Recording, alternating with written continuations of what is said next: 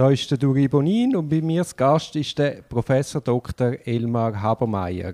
Du hast dich auf dem Podcast von mir mit dem Thierry Urwiler, wo geheißen hat, soll man die Gutachtertätigkeit einer Kontrolle zugänglich machen, bei mir gemolden. Und zwar mit dem Hinweis, wir Juristen haben teilweise falsche Vorstellungen. Ich bin natürlich nur so gern bereit, etwas zu lernen und freue mich sehr, dass du da gefunden hast. Hallo Elmar. Hallo Duri. Ich glaube, ein großes Problem ist, ist der fehlende Dialog zwischen dem forensischen Psychiater und dem Verteidiger. Siehst du das auch so? Ja, also es ist natürlich schon so, dass ein Dialog sehr wichtig ist, weil wir ja zwei unterschiedliche Disziplinen sind, die im Rahmen der Begutachtung, aber auch im Therapiebereich in der forensischen Psychiatrie zwangsläufig zusammenarbeiten oder zusammenkommen. Und die Arbeit wird aus meiner Sicht umso konstruktiver, je besser man auch die andere Seite versteht oder versteht, warum die andere Seite bestimmte Dinge besonders beachtet oder bestimmten Dingen besonderen Wert schenkt und auch Grenzen und Möglichkeiten des jeweils anderen Fachgebiets halt einfach besser kennenlernt und verstehen lernt. Kannst du noch schnell dieses Fachgebiet umschreiben und dieses Aufgabengebiet? Ja, die forensische Psychiatrie ist ein Gebiet, das sich aus der Psychiatrie heraus entwickelt hat. Die Psychiatrie wiederum ist eines der medizinischen Fachgebiete wie Augenheilkunde, Orthopädie, innere Medizin, also eine Spezialisierung innerhalb der Medizin. Und wenn man den Facharzt für Psychiatrie und Psychotherapie erworben hat, dann kann man zusätzlich zu dieser Facharztausbildung dann sich ähm, spezialisieren im Bereich der forensischen Psychiatrie. Und wieso bist du genau als in der forensischen Psychiatrie gelandet? Tja, das, sind, das sind dann so die äh, Zufälle des Lebens. Ich habe meine Facharztausbildung begonnen in Aachen in Deutschland in der Klinik und in der Aachener Klinik war zu dem Zeitpunkt äh, Professor Sass äh, Klinikdirektor und das ist einer der bekanntesten forensischen Psychiater in Deutschland, der ähm, in der Allgemeinpsychiatrie den Lehrstuhl halt für Psychiatrie und Psychotherapie hatte, aber sich habilitiert hatte über Persönlichkeitsstörungen und deren forensische Bedeutung, sehr viele Gutachten gemacht hat. Und da gehörte das einfach zur Facharztausbildung dazu, auch Gutachten zu schreiben und forensische Themen zu bearbeiten. Und so bin ich da zufällig reingeraten. Also ich habe mich nicht in Aachen beworben, weil ich unbedingt Forensik machen wollte, sondern es hat sich sozusagen äh, ergeben während der Tätigkeit dort. Und es hat mir einfach Freude gemacht ähm, und mir auch weiterhin Freude. Also ich habe das nicht bereut, mich dann auch weiter zu spezialisieren. Du hast ja eine Dissertation geschrieben über abnorme Bewusstseinszustände bei Gesunden, unter anderem. Also auch Gesunde haben abnorme Bewusstsein. Zustände. Ja. ja. Also die Promotion war, ich habe halt angefangen ähm, zu forschen im Bereich der Modellpsychosen. Das ist ganz interessant und, und, lustig dann auch gewesen, weil das zum Teil halt dann auch Studien waren, die ähm, aus Zürich stammten und ähm, habe mit einem Fragebogen gearbeitet, den, den Züricher Psychologe erarbeitet hatte am Burg Hölzli und habe schizophrene Menschen untersucht mit diesem Fragebogen. Und dieser Fragebogen war von Adi Dietrich hier in Zürich entwickelt worden, um Rauschzustände von Menschen, die halt ähm, Substanzen konsumiert haben, äh, genauer zu beschreiben. Und habe das dann bei Psychotikern angewandt und Ähnlichkeiten in diesem Erleben festgestellt. Also das war letztlich eine ganz andere Schiene, die ich wissenschaftlich am Anfang meiner psychiatrischen Tätigkeit verfolgt habe, halt diese Modellpsychosenuntersuchung. Also der Versuch, sich über die Erforschung von Bewusstseinsveränderungen durch Zufuhr von Rauschmitteln halt dem Phänomen der schizophrenen Erkrankung zu nähern, einem besseren Verständnis dieser Phänomene. Und wo ist denn die Schwelle von gesund zu krank? Ja, die Schwelle von gesund zu krank. Es ist zum Beispiel in dem Kontext, dass jemand der sich Rauschmittel zuführt, also zum Beispiel LSD konsumiert, in der Regel ähm, das auch im Rauschzustand noch erkennen kann, dass das eine Substanzwirkung ist mhm. und vor allen Dingen die Substanzwirkung dann auch nach einer gewissen Zeit wieder ähm, abklingt und er dann wieder eine Realitätskontrolle hat und eine Handlungskontrolle und jemand mit einer Psychose ähnliche Dinge erleben mag, aber letztlich das Ganze unvermittelt kommt, für ihn überraschend, nicht einordnbar und, und vor allen Dingen auch nicht abstellbar. Und dadurch entsteht halt eine deutlich im längeren Verlauf eine deutlich angstvoll gefärbte Symptomatik. Aber insgesamt muss man sagen, die Grenze zwischen normal und gestört ist halt deutlich fließender, als wir manchmal gerne hätten. Als man gemeinhin annimmt. Mhm. Ja. Wieso ist es denn dazu gekommen, dass du überhaupt äh, in der, im psychiatrischen Dienst von der PUC Zürich gelandet bist? Das war so, dass es im Grunde genommen, ich war dann von Aachen in, nach Rostock gegangen, habe allgemeinpsychiatrisch weitergearbeitet, habe aber in Rostock dann schon in ähm, einem erheblichen Umfang auch Gutachten gemacht und auch so versucht, im psychiatrischen Institutsambulatorium auch ähm, Maßnahmepatienten auch zu betreuen und auch vor allen Dingen schizophrene Rechtsbrecher zu ähm, betreuen, um irgendwie nach Maßnahmen oder auch als Alternative zu stationären Maßnahmen. Und war zu dem Zeitpunkt dann soweit, mich zu habilitieren im Fach Psychiatrie und Psychotherapie und habe mich habilitiert über die Begutachtung von Persönlichkeitsstörungen und über die deutsche Sicherungsverwahrung, also was man in der Schweiz halt als Verwahrung, die 64er Maßnahmen ansehen würde. Und nach der Habilitation war dann irgendwo der Punkt, dass ich mich entscheiden musste, entweder weiter allgemeinpsychiatrisch arbeiten oder in die forensische Psychiatrie wechseln. Also dieser Spagat zwischen beidem, wenn man beides auf hohem Niveau machen will, dann wird das auf, auf Dauer relativ schwierig. Und dann kam dazu, dass die, meine damalige Chefin, mit der ich nach Rostock gegangen war, Frau Herpertz, dann von Rostock nach Heidelberg gegangen ist. Und dann eh die Frage war, ob ich ähm, entweder nach Heidelberg gehe oder in Deutschland an einer anderen Stelle hatte ich ein Angebot, als Forensiker dann zu arbeiten in einer leitenden Position. Und dann kam, kurz bevor ich diese Entscheidung fällen musste, Heidelberg oder die andere deutsche Stadt, kam dann das Angebot, nach Zürich zu gehen. Und dann, Zürich ist ja ähm, eine Stadt, die man sich zumindest anschaut. Und wenn man sie dann einmal angeschaut hat, bietet sie auch viele Optionen, die es einem dann relativ leicht machen, zu entscheiden, dann auch nach Zürich zu wechseln. Also du hast ja hierfür eine Berufung als Professor an der Uni Ulm abgelehnt. Ja, also ich habe dann äh, nachher, also ich war schon hier und, und dann war Aha, das Bewerbungsverfahren das, das gekommen, ja. für Ulm. Und dann habe ich die Professur, also den Ruf nach Ulm erhalten und ähm, habe dann aber entschieden, in Zürich zu bleiben. Und was hätte ich denn äh, angezogen, äh, quasi die NZZ bezeichnet dich als Gefährlichkeitsmanager? Also was hätte ich denn genau ja, also dieser Begriff Gefährlichkeitsmanager, der ist ja nicht auf meinen Mist gewachsen, aber ähm, ich glaube, was damals in dem Artikel dahinter stand, war letztlich der Ansatz oder was mich reizt an der, an der Arbeit und, und auch an Zürich gereizt hat, war halt eine Gutachtenstelle. Die ähm, Psychiatrische Uniklinik Zürich hat ja zu dem Zeitpunkt 2009, als ich dorthin gewechselt bin, eine reine Gutachtenstelle betrieben. Also mein Vorgänger, Herr Kiesewetter, hat halt Gutachten erstellt, aber es war halt dieser Bereich der Behandlung dort noch nicht vorhanden. Und, und das war halt die Chance in Zürich, dann sich auch um diese Aspekte zu kümmern, weil irgendwie klar war, dass die ähm, Klinik in Rheinau der psychiatrischen Uniklinik zugeordnet werden wird und dass also auch eine Klinik dazugehören wird. Und dann haben wir, ähm, uns war klar, wenn wir eine klinische Behandlung machen, dann brauchen wir auch ein Nachsorgeambulatorium.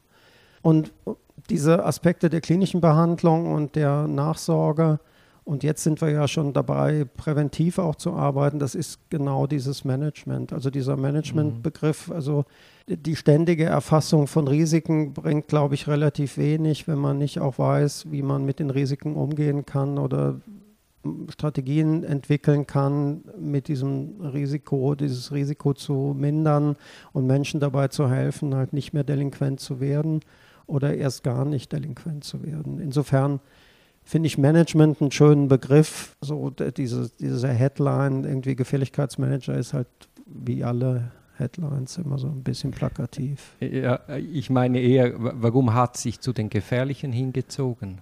Warum wirst du Gutachter und nicht Psychiater in Ulm?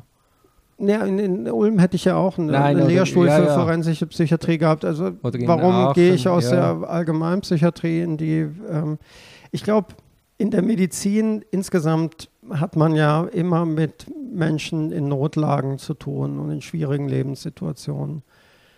Und ich habe begonnen, medizinisch zu arbeiten im, äh, nach dem Abitur, als ich Zivildienst gemacht habe und zwei Jahre in einem Krankenhaus gearbeitet habe, zum Teil, also größtenteils in der Onkologie. Und da habe ich auch mit sehr vielen Leuten zu tun gehabt, die wirklich in schwierigen Lebenssituationen waren und, und habe dann halt auch im, im Rahmen von Nachtdiensten äh, in, in, der Notaufnahme mitgeholfen oder wenn irgendwie Schwierigkeiten da waren und man dann irgendwie zu mehreren Personen da sein musste. Also insgesamt ist es ja im Sozialbereich äh, in vielen Disziplinen so, dass man auch mit riskanten Situationen zu tun hat oder mit Menschen, die halt aggressiv auftreten. Und das ist jetzt nicht so, dass mich das jetzt besonders fasziniert oder irgendwie ich diesen Kick brauche, ganz im Gegenteil. Aber ähm, ich finde, in der forensischen Psychiatrie ist einfach das Interessante oder in der Psychiatrie zunächst mal ist das Spannende, dass man sich mit sehr vielen Aspekten des Menschseins auseinandersetzen muss, dass man das Fach nicht praktizieren kann aus meiner Sicht, ohne sich sehr intensiv mit dem Gegenüber auseinanderzusetzen, mit seiner Persönlichkeit, mit seiner Lebensgeschichte. Und das Ganze akzentuiert sich aus meiner Sicht nochmal in der forensischen Psychiatrie und macht das Fach dadurch extrem spannend. Ich finde es deswegen auch immer so schwierig, wenn man das per se mit Gefährlichkeit verbindet, weil unter Gefährlichkeit versteht ja sowieso jeder was anderes. Und ich persönlich würde den Großteil der Personen, mit denen ich im Alltag Umgang habe, von sowohl Patientenseite als auch ähm, Probanden oder Exploranten in der Begutachtung, die sind für mich ja in der Situation, in der ich mit ihnen interagiere, nicht gefährlich. Die tragen bestimmte Risikomerkmale mit sich und würden unbehandelt ein Risiko ausstrahlen oder langfristig sind die risikobehaftet. Aber ich bin in dem Fach jetzt seit über 20 Jahren tätig und, und habe noch keine jetzt wirklich gefährliche Situation erlebt. Da habe ich früher in Nachtdiensten im Krankenhaus wesentlich gefährlichere Situationen mit alkoholisierten oder drogenintoxikierten Leuten erlebt. Welcher Ärztetyp wird ein Psychiater und welche Psychiater werden forensische Psychiater? Also ich, ich sag mal so, ein schönes Bonbon ist eine Geschichte, die vielleicht erklärt, warum jemand Psychiater wird oder erklärt, warum jemand nicht Psychiater wird, war mal in, in einem Nachtdienst im Aachener Uniklinikum. Das ist ein Großklinikum, da sind also alle Fächer unter einem Dach und man arbeitet da sehr eng zusammen, was halt auch Vor-, aber auch Nachteile hat. Ein Nachteil ist halt, dass man gerne, wenn man dort Nachtdienst hat, halt auch für vermeintliche Notfälle rausgeklingelt wird und aufstehen muss und dahin gehen muss, die völlig unsinnig sind. Und, und da war einmal eine Situation, wo ein Chirurg mich gerufen hat und ich dann mit dem Patienten gesprochen habe. Das war völlig unkompliziert. Und, und ich habe dann nachher zu dem Chirurgen gesagt, hör mal, ähm, was soll das, dass ich da irgendwie jetzt nachts um vier antraben muss, um dieses Gespräch zu führen. Und da hat er zu mir nur gesagt, ja, wenn, wenn ich hätte reden wollen, dann wäre ich ja Psychiater geworden und nicht Chirurg. Und insofern, äh, glaube ich, muss man als Psychiater ein, ein Interesse daran haben, ähm, sich auszutauschen mit Menschen. Man muss ein Interesse haben, vielleicht auch an Biografien, die nicht 0815 sind und, und, und das Interesse habe ich halt. Ich habe mich immer schon für Menschen interessiert und finde das spannend, auch mit ungewöhnlichen Menschen und ungewöhnlichen, ungewöhnlicheren Biografien zu tun zu haben. Ich finde es halt auch faszinierend, wie diese die Erkrankungen gerade, wir haben ja auch einen Schwerpunkt auf die Behandlung von schizophrenen Erkrankungen, wie Menschen durch solche Krankheitsprozesse halt auch verändert werden und sich verändern und auch sehr befriedigend, wenn man ihnen dabei helfen kann, dann wieder ihre Realitätskontrolle wiederzukriegen. Aber ist denn jemand, wo, wo Psychiater wird, innerhalb von der, von der Ärzte, ist das ein anderer Menschentyp als jemand, der Chirurg wird? Also ich habe zum Beispiel das Gefühl, bei den Juristen, ob, ob jemand Richter wird mhm. oder Anwalt oder auch als Anwalt Strafrechtler oder Scheidungsrechtler, das sind ein bisschen ein anderer Typ Mensch. Das, das mag sein, im Großen und Ganzen. Aber also ich zum Beispiel habe während dem Studium lange gedacht, ich würde Internist werden. Und im PJ, das ist ja so die letzte Phase vor der Entscheidung, was man machen will. Ähm, da wollte ich, da war mir schon klar, ich werde Psychiater. Aber nach der Zeit in der inneren Medizin, ähm, in so einer arztähnlichen Tätigkeit, dann hätte ich eher gesagt, ich werde Chirurg als Alternative. Mhm. Einer der Aspekte ist vielleicht damals auch, zumindest damals so gewesen, dass viele ähm, in der Psychiatrie halt auch so ein geisteswissenschaftliches Interesse hatten, vielleicht mehr geisteswissenschaftlich interessiert haben, waren als im engeren Sinne naturwissenschaftlich.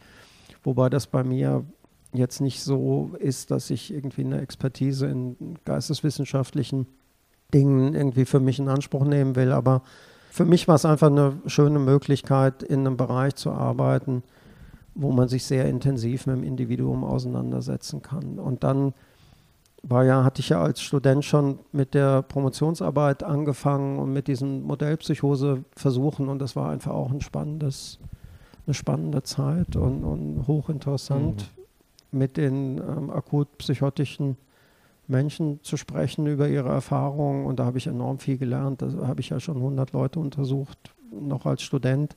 Das fand ich enorm spannend. Also das war einfach für mich das interessante Fach. Und vieles, zum Beispiel in der inneren Medizin, fand ich halt viel zu schematisch. Und, und auch nachher habe ich ja dann im Rahmen der Facharztausbildung macht man in Deutschland dann ein Jahr Neurologie. Und das fand ich auch schön, aber es ist halt auch so ein bisschen, es gibt halt so ein Standardprozedere. Jemand kommt rein und du hast einen Verdacht auf Schlaganfall, dann machst du das und das und es gibt halt einfach bestimmte Schritte, die dann abzuarbeiten sind und das ist sehr uniform und, und das kriegt man in der Psychiatrie so in der Form gar nicht hin, weil die Patienten anders sind und sich dann auch solchen starren Schemata in der Regel irgendwie entziehen oder, oder man kann das irgendwie schlecht machen. Also es, und das ist ja eine Herausforderung auch und, und irgendwie spannend. Jetzt gibt es Studien, die zeigen, dass 50 Prozent der Anwälte sind unglücklich und 3,6 Mal höher ist das Risiko, dass man schwer depressiv wird, ja. wenn man Anwalt wird. Auch die Scheidungsrate ist deutlich höher als im Durchschnitt. Gibt es bei den Psychiatern ein ähnliches Bild? Ich könnte mir auch vorstellen, dass vor allem auch Sucht ein Thema könnte sein. Ja, also es ist bei Medizinern ja auch so, dass die ähm, eine nicht unerhebliche Rate haben von halt auch psychischen Problemen und, und dass die Psychiater da jetzt nochmal eine besonders vulnerable Gruppe darstellen würden, wäre mir jetzt nicht bewusst oder bekannt, mhm. aber setze ich mich jetzt auch nicht so mit auseinander. Zumindest bei uns in der Klinik ist die Scheidungsrate relativ übersichtlich. also zumindest bei uns scheint es so zu sein, dass es noch einigermaßen geht, ähm, auch die privaten Dinge noch äh, geregelt zu kriegen. Bei mir zu Gast ist der Elmar Habermeier. Jeder, der mit Strafrecht zu tun hat, hat sicherlich auch schon ein Gutachten von ihm auf dem Tisch gehabt. Hast du Lust, uns Juristen mal mitzunehmen auf einen Entstehungsprozess von einem Gutachten? Ja, klar. Also gehen wir davon aus, ich bin jetzt der Staatsanwalt und lüte dir an. Mhm. Hast du eine Ahnung, wie der Staatsanwalt den Gutachter auswählt? Ähm, nee, also das ist was, was ich ähm, nicht frage. ähm, ist eine Art Blackbox. Das wäre wirklich mal interessant. Meine Wunschvorstellung wäre, dass er den Gutachter auswählt nach der Fachkunde oder nach der Art, wie er den Fall einschätzt. Also mein Verdacht ist, dass der Gutachter halt auch ausgewählt wird, weil ähm, zeitliche Vorgaben oder so eine Rolle spielen oder irgendwie dann Vorerfahrungen halt handlungsleitend sind oder, oder bestimmte Gutachter ausgewählt werden, weil man halt immer schon mit denen gearbeitet hat. Also läutet dann immer wieder die gleiche Staatsanwälte an? Ja, ich kann es schlecht beurteilen. Also ich glaube, bei uns ist es schon so, einfach wegen der Ausrichtung der Klinik, als, als, ne, wir sind halt irgendwie eine Stelle, die eher komplexere Fälle auch bearbeitet. Also wir machen relativ viel mit der Staatsanwaltschaft 1 und, und das verteilt sich dann relativ breit. Und, und, und dann sind es unterschiedliche Staatsanwaltschaften, mit denen wir zu tun haben. Also wir kriegen schon von vielen Seiten Gutachten und auch ja auch überregional Gutachten. Aber ich bin mir halt nicht darüber im Klaren, ob jetzt wirklich zum Beispiel jetzt im Fall, wenn, wenn, man, wenn der Staatsanwaltschaft Anhaltspunkte dafür hat, dass da eine Schizophrenie vorliegt oder eine bestimmte Persönlichkeitsstörung, oder wenn es um ein Affektdelikt geht, wo ich jetzt sagen würde, in den drei Bereichen habe ich vielleicht eine eher überdurchschnittliche Expertise, ob man dann in solchen Konstellationen wirklich bewusst mich auswählt. Das würde ich jetzt nicht denken. Also woher sollte die Staatsanwaltschaft das auch wissen? Ja, genau. Das ist halt der Punkt. Das, das war schon in Rostock so, dass wir überlegt haben, irgendwie, ob man nicht das den Staatsanwaltschaften auch mal so zur Verfügung stellen sollte oder, oder gibt, das will man Absprachen treffen oder, oder bestimmte Spezialisierungen von einzelnen ähm, Gutachtern so zur Diskussion stellen. Andererseits ist halt auch so, dass ich auch nicht mein ganzes Leben lang jetzt nur noch Psychotiker, mhm. Persönlichkeitsstörungen, Affektdelikte begutachten will. Man ist ja auch schon auch interessiert daran, auch aus Ausbildungszwecken. Wir sind ja im Grunde genommen das große Ausbildungszentrum für den Bereich und, und insofern brauche ich auch Aufträge, wo ich mit jüngeren Kollegen zusammen dann auch einfach mal einen ähm, Betäubungsmitteldelinquenten, der ähm, eine Handtasche geklaut hat oder im, im Laden irgendwas geklaut hat, das brauche ich, um einfach auch aus Ausbildungsgründen. Also das Spektrum von Gutachten, die bei uns bearbeitet werden, ist, ist ziemlich breit. Und wie läuft jetzt so ein Telefongespräch ab, wenn der Staatsanwalt zuerst mal anläutet? Hm. Also ich lasse mir am Telefon den, den Fall schildern und den bitte um den Namen, damit ich einfach prüfen kann, ob ich den ähm, kennen, den Betroffenen. Also ich, ich bleibe jetzt mal bei der männlichen Form, weil der Großteil ist ja halt männlichen Geschlechts. Und dann höre ich mir das an, schaue, ob ich den kenne, ob ich vielleicht sogar mal in Behandlungsprozesse involviert war, ob ich schon mal begutachtet habe, ob ich irgendwie da ausscheide als Gutachter. Und dann geht es häufig um die entscheidende Frage, nämlich die der, der Bearbeitungsfrist. Mhm. Und, und, das ist so was, was mir in den letzten Jahren zunehmend Sorge macht. Die, wir haben eine übliche Bearbeitungsfrist von vier bis sechs Monaten. Und das war zu Beginn meiner Tätigkeit in Zürich 2009 noch was, was als allgemein akzeptiert wurde. Aber die äh, Tendenz geht dahin, halt die Fristen zu verkürzen. Und das ist dann was, was gerade dann die Gutachter, die halt auch noch eine Klinik leiten oder, oder ähm, klinisch tätig sind, mehr oder weniger ausschließt, weil das kaum machbar ist. Weil letztlich, wenn ich dann ein Gutachten annehme, dann schaffe ich das in der Regel schon in diesen Fristen zu machen. Aber ich brauche dann einfach Zeit, bis ich überhaupt mit dem Gutachten anfangen kann. Jetzt verstehst du, wenn ich aus Verteidigersicht schon mit dem ersten Telefon ein Problem habe, weil es gibt doch einfach Neutralitätszweifel systembedingt. Mhm. Es gibt ein Telefongespräch, ich als Verteidiger weiß nicht, was da genau geredet ist, werden da deutliche Ergebnisse schon eingefordert. Mhm. Also, weißt, ja, also ich, ich kann das verstehen. Es ist in der Regel aber ein relativ profaner Austausch von Fakten und, und vor allen Dingen eine Diskussion um die Frist. Ja, und, also, und, aber dass, dass ihr als Verteidiger damit Probleme ähm, habt oder, oder das als problematisch anseht, das kann ich verstehen. Also weißt, 99 Prozent mag mhm. problemlos sein, aber es gibt halt immer noch das eine Prozent, das nicht mhm. sauber schafft. Mhm. Ja. Das kann, oder? Also, ja, ja. ja. Und ich sehe eben auch das Problem, dass ich, wenn ich das Privatgutachten mache, dann lüte ich ja auch an und dann sehr viele forensische Psychiater sagen mir, ah nein, für, quasi für die Verteidigung machen wir kein Gutachten. Mm. Und das verstärkt so den einen bestehenden mm, Grundverdacht yeah. gerade nochmal. Weil yeah. warum soll man nur für eine Seite tätig mm. sein, -hmm. wenn man ja wirklich ja, ja. neutral ist? Also ich finde äh, das absolut in Ordnung und, und ich habe auch, also es ist nicht meine Einstellung, nicht für Verteidigungen ähm, Gutachten zu machen. Mir wäre es persönlich also auch recht, wenn die Verteidigung anrufen würde oder könnte. Was mir nicht recht ist, was ja ähm, mal überlegt worden ist, also praktisch so Gutachten per Zufallsgenerator zu verteilen, damit nicht solche Seilschaften entstehen oder so Dinge.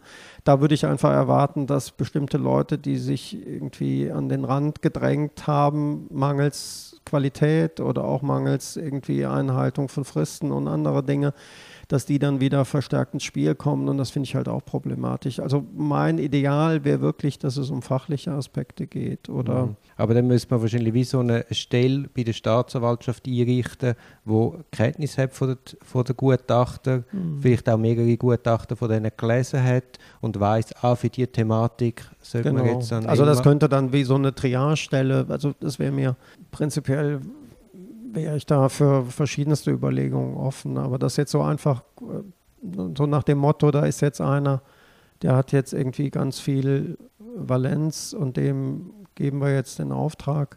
Das halte ich für eine problematische Situation, weil es dann letztlich die ausschließt. Also die guten Gutachter haben in der Regel keine mhm. Valenzen. Mhm. Und, und das wird dann wieder problematisch. Ja, ist klar. Und was ist der ideale Zeitpunkt von der Auftragserteilung? Tja. Also wann sollte der Staatsanwalt anrufen? Also das ist schwierig zu beantworten oder wahrscheinlich nicht generell und eindeutig zu beantworten. Ich finde, dass im Moment die Tendenz besteht, zu früh anzurufen und den Auftrag zu früh auszulösen. Insbesondere, also es gibt so Extremfälle, wo ich einmal sogar angerufen worden bin, ohne dass eine staatsanwaltschaftliche Einvernahme stattgefunden hat. Also der Staatsanwalt kannte den Mann noch nicht mal. Und da, das finde ich dann schon mühsam, weil man erwartet dann, das ist dann halt so, das sind dann diese Fälle, wo man dann halt auch irgendwie möglichst innerhalb von einem bis zwei Monaten schon ein Statement haben will. Das sind dann die ähm, Fälle. Also das war für ein Vollgutachten? Ja, also oder im Grunde genommen diese Vorabstellungnahmen und du kannst keine Vorabstellungnahme abgeben, ohne eigentlich die Arbeit, Untersuchungsarbeit geleistet zu haben, die auch ein Vollgutachten erfordert. Also alles, was mit Vorabstellungnahmen zu tun hat, ist letztlich das Vorziehen eines Falles gegenüber den anderen in der Warteschlange, nichts anderes. Das ist ein ganz wichtiger Punkt halt für jede gutachterliche Aussage, die wir treffen, ist entscheidend. Die Information, also für die Qualität der Aussagen, die wir treffen, ist entscheidend die Informationsgrundlage, auf der wir arbeiten. Und da war natürlich so die Zeit, wo man letztlich schon eine Sachverhaltsschilderung im Gutachtenauftrag hatte, eine sehr gute. Also weil man stell, dann, Entschuldigung, du stellst auf die Sachverhaltsschilderung in der, in der Begutachtensbeauftragung. Die ist für dich wichtig? Die ist wichtig, wenn sie ein Produkt der Schlusseinvernahme oder, oder im Grunde genommen schon der Sachverhalt geklärt ist und der, der Ermittlungsprozess abgeschlossen ist Aber und dann wirklich nur das Gutachten vor der Schlusseinvernahme steht. Aber im Moment äh, also es gibt kaum mehr Gutachtenaufträge, wo der Sachverhalt geschildert wird, sondern es wird relativ früh ausgelöst. Aber wenn der Sachverhalt geschildert ist, mhm. dann stellst du auf die Schilderung vom Sachverhalt ab? Nicht zwingend. Also das würde ich jetzt nicht eins zu eins machen. Also das habe ich schon erlebt, dass dann sich herausgestellt hat, zum Beispiel bei der Untersuchung, dass jemand Psychose hatte und, und letztlich der Sachverhalt oder das so abgelaufen ist, aber eine ganz andere Motivation dahinter lag. Und wenn dann im, im Sachverhalt oder in der Darstellung des Sachverhaltes halt auch solche motivationalen Aspekte eine Rolle spielen, dann muss man die natürlich korrigieren danach. Ja. Weil, weißt ich frage jetzt da nach, weil etwa die sind die Sachverhalte sehr tendenziös geschildert. Mhm. Und dann stellt man sich als Verteidiger die Frage, ja, muss ich jetzt da quasi mhm. mal klarstellen und, und reinschreiben? Mhm. Oder kann man es einfach laufen lassen, weil es ist einfach irgendein paar Sätze und der Gutachter macht sich schon selber ein Bild.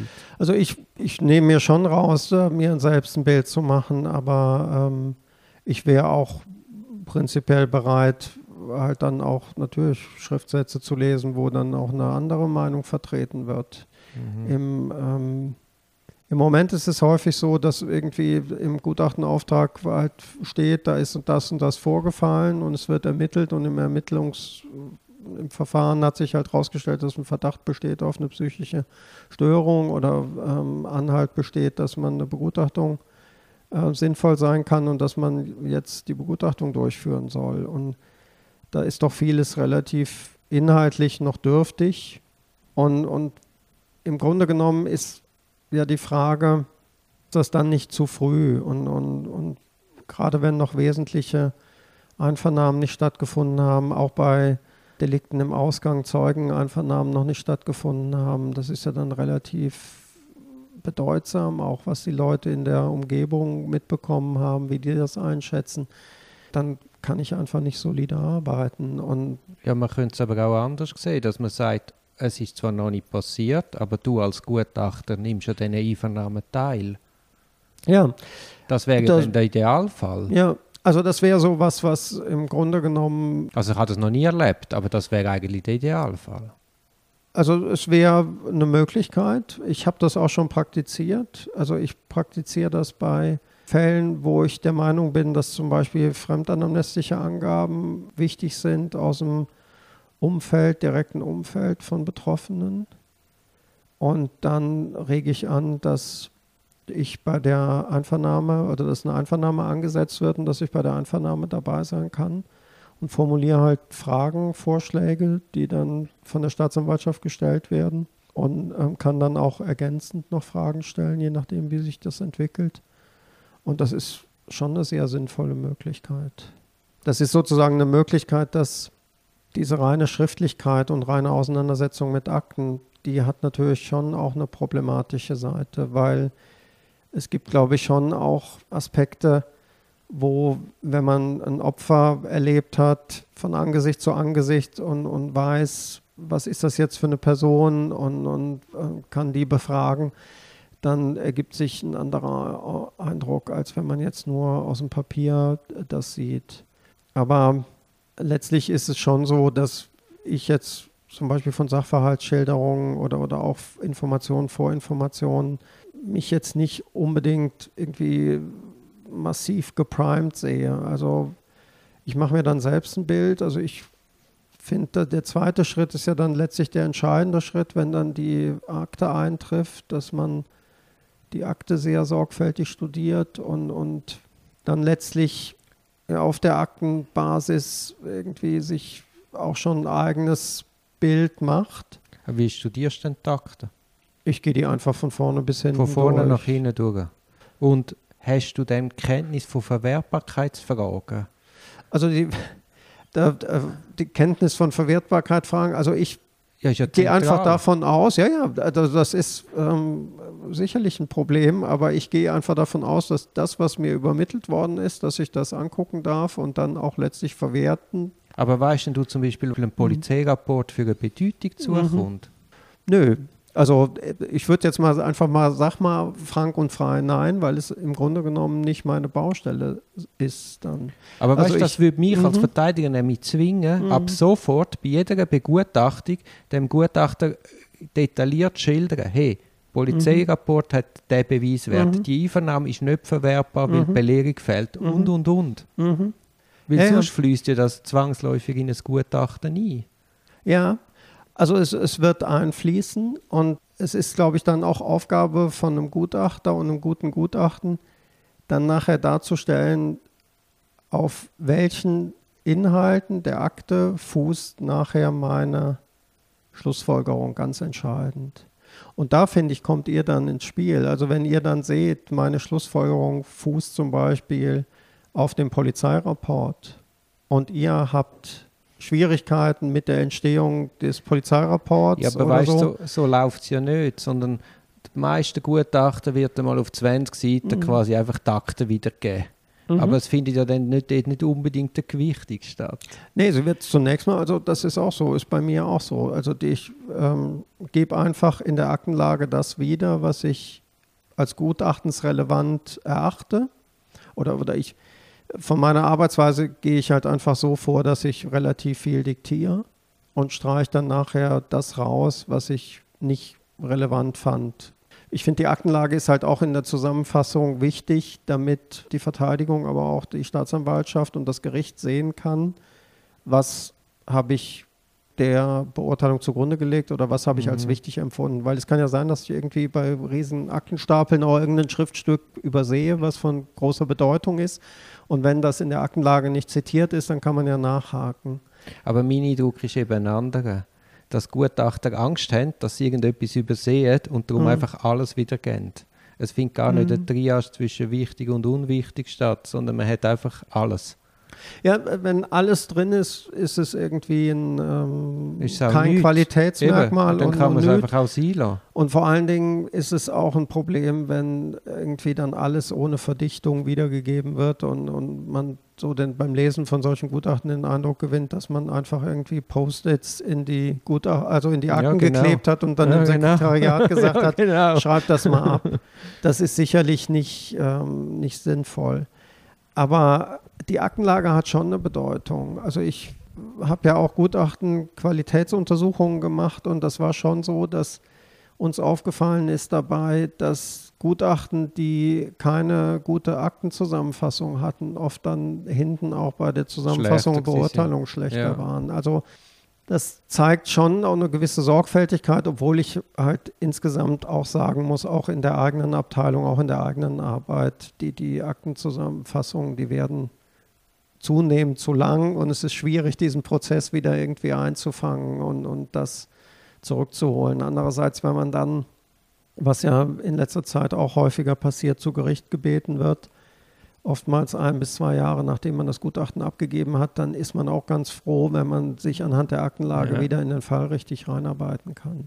Aber nochmal die, zu dieser Frage der Verwertbarkeit zurück. Ich glaube, ich habe deswegen einfach auch gesagt, nein, weil ich denke, ich bin kein Jurist und, und darf mir das auch nicht anmaßen. Und ich glaube, es liegt dann an euch Juristen, letztlich am Auftraggeber so, sowieso eine Lenkung oder den, den, den Gutachter zu leiten. Das ist aus meiner Sicht auch eine Aufgabe des Auftraggebers, aber auch der Juristen.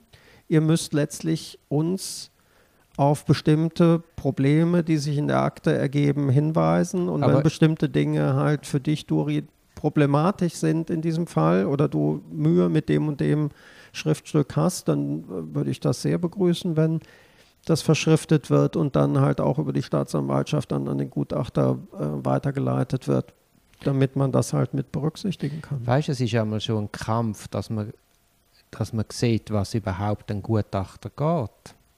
Es ist ja nicht so, dass da Transparenz herrscht und man genau weiß als Verteidiger, was der Gutachter jetzt wirklich vorgelegt bekommt und was nicht.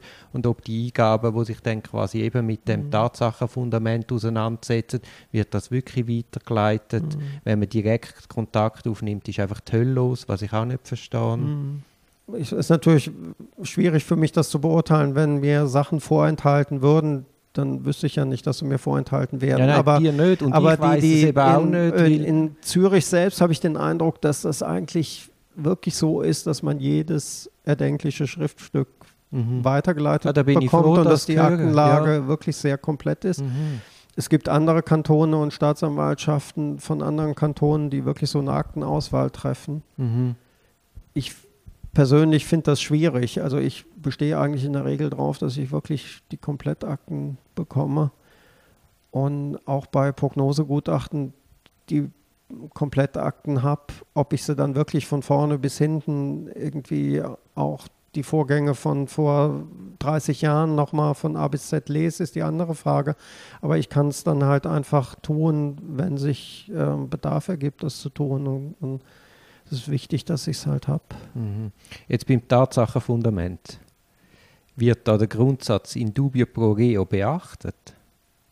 Also im Tatsachenfundament wird zumindest, es wird so ausgeführt, und das ist ja der Punkt, den ich meinte, hinten bei der Zusammenfassung und Beurteilung des Falles würde ich ja jetzt in einer Darstellung zum Beispiel bei einem Sachverhalt, der halt von verschiedenen Zeugen ganz unterschiedlich, also vom Opfer anders geschildert wird als vom Täter und wiederum von Zeugen anders geschildert wird, dann würde ich ja als Gutachter nicht Partei für eine Schilderung ergreifen, sondern letztlich die unterschiedlichen Schilderungen wiedergeben und dann sagen, was sich aus den unterschiedlichen Schilderungen ergibt. Also Variante bilden. Mhm. Ja. Unbedingt. Ja, also unbedingt. Ist, ja, also aber das, das sieht man auch selten in Gutachten. Ja, aber das kann daran liegen, dass viele Fälle halt sehr klar sind. Ja, aber genau. ich würde, ich würde ähm, vermuten, dass es eher daran liegt, dass die ja, Variantenbildung weißt, halt sehr kompliziert ist. Und, ja, und natürlich. Und wenn natürlich der Staatsanwalt mit einem, mit einem fixen mhm. Auftrag Sachverhalt kommt,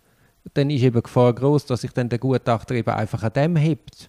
Ja, also mag sein, aber im Sachverhalt selbst wird ja eigentlich in der Regel dann zumindest oder in, im Großteil der Fälle oder die Fälle, wenn ich einen Sachverhalt aus ähm, der Zür den Zürcher Staatsanwaltschaften habe, dann geht es ja doch eher so um die Darstellung, wie was abgelaufen ist, was wann war und, und wie viel Uhr das passiert ist und jenes passiert ist und äh, eigentlich relativ technische Abläufe und ähm, keine Wertung drin idealerweise.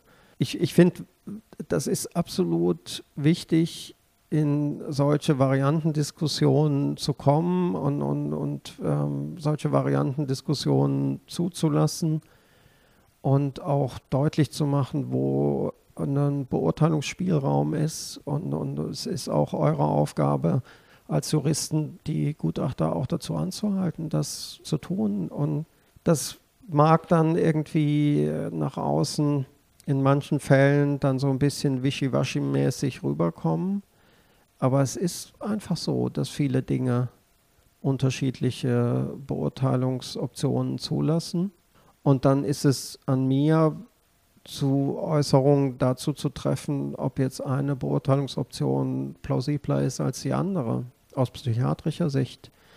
Aber ähm, das, da kann man dann auch weiterhin unterschiedlicher Auffassung sein. Und ich kann jetzt nicht ähm, irgendwie den Anspruch erheben, dass ich dann nach der Begutachtung genau weiß, wie das abgelaufen ist.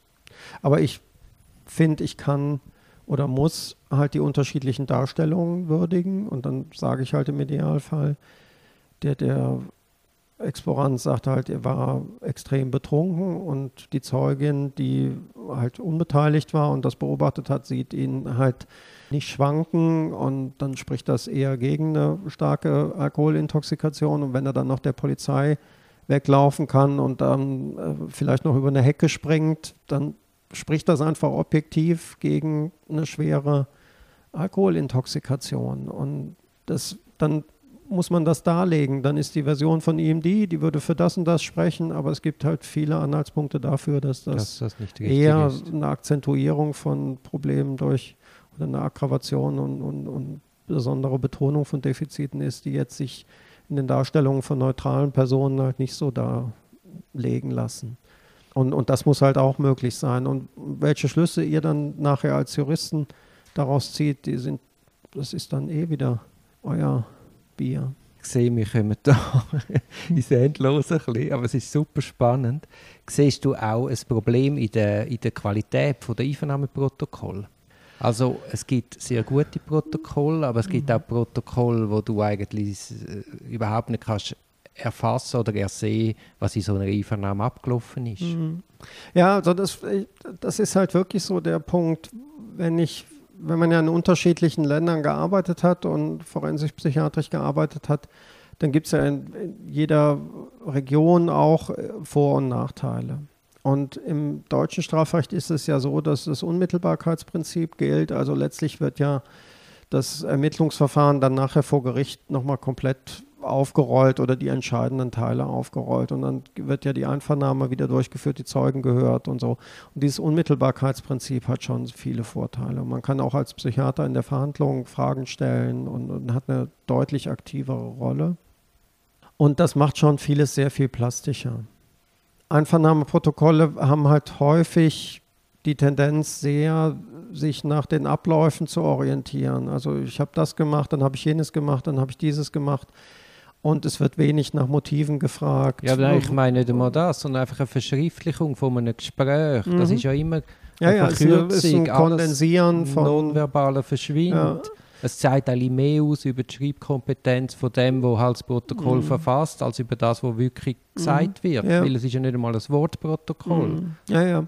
Also das ist auch ein Problem, wobei da ja in letzter Zeit zunehmend äh, es gemacht wird, dass auch äh, videogetapte Einvernahmen übermittelt werden.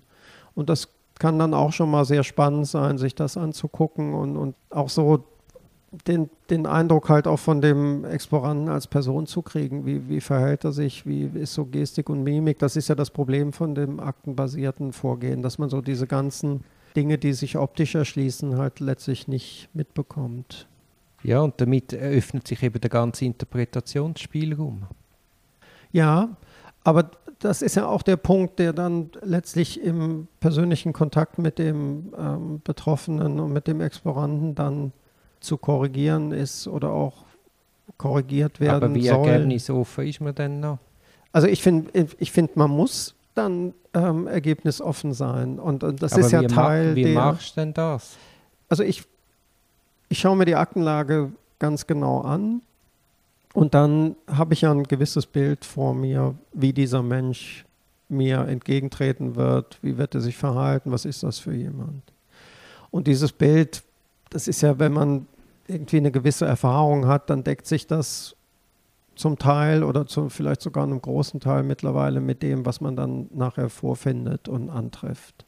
Aber wenn jetzt jemand sich komplett anders oder unerwartet verhält oder, oder auch dezent anders verhält, dann ist das ja was, was ich sehr kritisch reflektiere und, und was ja auch Teil meines Berufs ist, solche Dinge dann auch sehr aufmerksam auch an mir selbst wahrzunehmen und, und zu reflektieren, dann Schlüsse daraus zu ziehen.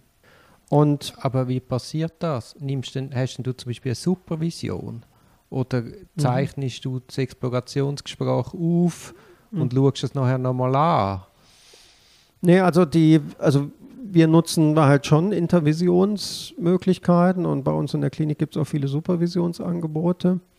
Aber ähm, im Kontakt jetzt im Einzelfall geht es wirklich auch darum, sich in der Untersuchungssituation oder nach der Untersuchungssituation zu vergegenwärtigen, was ist da jetzt passiert und was habe ich vielleicht erwartet nach Lektüre der Aktenlage und was hat sich jetzt dargestellt. Und die Differenz, wodurch kann die begründet sein oder wie kann ich das ableiten? Aber das ist ein rein reflektiver Prozess. Es ist ein reflektiver Prozess, der letztlich im Grunde genommen eine Art Handwerk von Psychiatern und Psychotherapeuten ist, halt über solche Dinge. Also halt auch sehr bewusst nachzudenken, sich ja. das sehr bewusst zu machen und also nicht einfach nur so hinzunehmen, sondern zu hinterfragen, woran liegt das und, und was für eine Bedeutung hat das. Mhm. Ich frage jetzt da nach, weil ich merke es zum Beispiel auch mit Podcasts. Wenn ich nachher unseren Podcast höre und schneide, mhm. dann höre ich Sachen oder es erschliessen mir erst Sachen, die ich im Moment einmal gar nicht so realisiert mhm. habe. Mhm. Und ich finde das eben noch verrückt, wie viel einem das passiert. Ja, ja klar. Und das mach, hast du als Psychiater nicht, wenn du das, das Gespräch mit dem Explorant nicht aufzeichnest. Dann hast du einfach dein Bild und du gehst davon aus, dass dein Bild richtig ist und gehst mhm. eben nicht mhm. zurück und überprüfst das nochmal. Ja, aber ich sehe den voran ja mehrere Male und bestimmte Dinge, die hake ich ja nach oder bespreche sie auch mehrfach mit ihm. Also ich glaube schon, dass sich das dann auch dadurch ein bisschen ausgleicht. Es ist einfach, finde ich, wichtig, dass man, man muss von einem Psychiater oder einem guten Gutachter und forensischen Psychiater verlangen können, dass er von einmal gemachten Modellen oder, oder Fallhypothesen und, und Fallkonzepten halt auch abrücken kann oder die modifizieren kann oder in Frage stellen kann. Und, und wenn das nicht passiert, dann ist das aus meiner Sicht halt ein, schon dann Qualitätsmangel. Aber das ist ein Qualitätsmangel, wo man nicht kann überprüfen kann, weil ja das nicht Teil vom, vom Verschriftlichungsprozess ist. Ja, das Reflektive. Ja, also es ist schon was, was im Gutachten beschrieben wird. Jetzt bei, bei Gutachten aus unserer Abteilung gibt es ja so ein, also ist ja der erste Abschnitt Aktenlage und dann der zweite Abschnitt eigene Erhebung und da ist ja schon mal wichtig bei den eigenen Erhebungen, halt auch für den ähm, Anwalt, auch für den Auftraggeber zu sehen, was ist überhaupt besprochen worden. Und dann kommt ja der Abschnitt 3, dann Verhalten bei der Untersuchung psychopathologischer Befund und so Befunde. Und das ist so eigentlich im Grunde genommen der Abschnitt, der vielen, gerade auch Anfängern, extrem viel Mühe macht, weil da geht es einfach um die Beschreibung der Interaktion. Und im Idealfall, oder wenn das halt besonders große Diskrepanzen gibt oder in dem Untersuchungsverlauf Veränderungen gibt, dann ähm, ist das da so beschrieben, dass der Leser sich ein Bild davon machen kann, was sich da getan hat oder, oder wie diese Diskrepanzen ähm, zutage getreten sind oder wo die dann problematisch waren und in welche Richtung sich das dann aufgelöst hat. Und ich gehe halt technisch so vor, dass ich im Grunde genommen vor der ersten Untersuchung die Aktenlage diktiert habe also dass ich aktensicher bin. Dann gehe ich untersuchen und bespreche die Dinge mit dem Exploranten, die in der ersten Untersuchung besprochen werden. Da geht es dann eher so um die Lebensgeschichte und, und so das, was üblicherweise ein Arzt halt erfragt, somatische Vorgeschichte, Medikamente und ähnliches. Und ich diktiere eigentlich immer direkt nach der Untersuchung das, was ich mit dem Exploranten besprochen habe. Dann bin ich auch noch so dann drin, dass ich das relativ plastisch noch vor Augen habe und, und diktiere das dann und in der Regel dann auch die Verhaltensbeobachtung direkt. Und dann habe ich das ja auch letztlich nochmal sehr bewusst dann nachher, wenn ich diese Dinge korrigiere.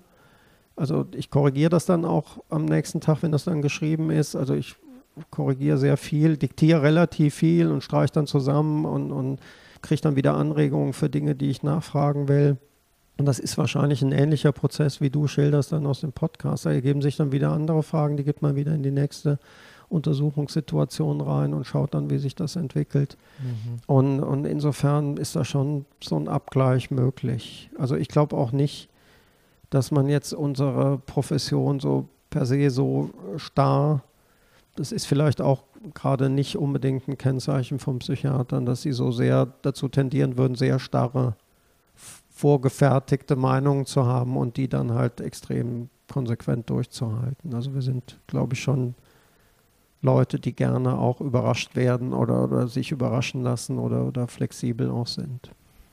Also ich aus meiner Erfahrung muss sagen, Qualität ist sehr unterschiedlich. Es gibt ja. wirklich Gutachten, wo du denkst, wow, da hat wirklich voll, oder man, hat, man kennt den Klienten intensiv, mhm. man schafft vielleicht mehrere Jahre zusammen mhm. in einer massiven Stresssituation. Mhm. Und dann hast du wirklich Klienten, die du erkennst in den Gutachten und dann gibt es Gutachten, wo du das Gefühl hast, also hat sich nicht wirklich interessiert, hat sich nicht wirklich Mühe gemacht, in die Tiefe zu gehen. Ja, also für mich wäre halt auch ein, wirklich ein Qualitätsmerkmal dieses, dass man erkennt. Das ist auch immer das, was ich meinen Mitarbeitern sage in diesem Verhaltensabschnitt. Also ihr müsst euch vorstellen, die Leute haben, die lesen das und, und das Gericht hat den noch gar nicht gesehen und so und die müssen ein Bild bekommen. Wie verhält er sich? Was ist das für ein Mensch? Und, und wie ist der so geworden? Deswegen ist mir auch immer die biografische Anamnese ganz wichtig im Gutachten. Und dann müsste man den erkennen können im Idealfall. Das wäre ein Qualitätsmerkmal.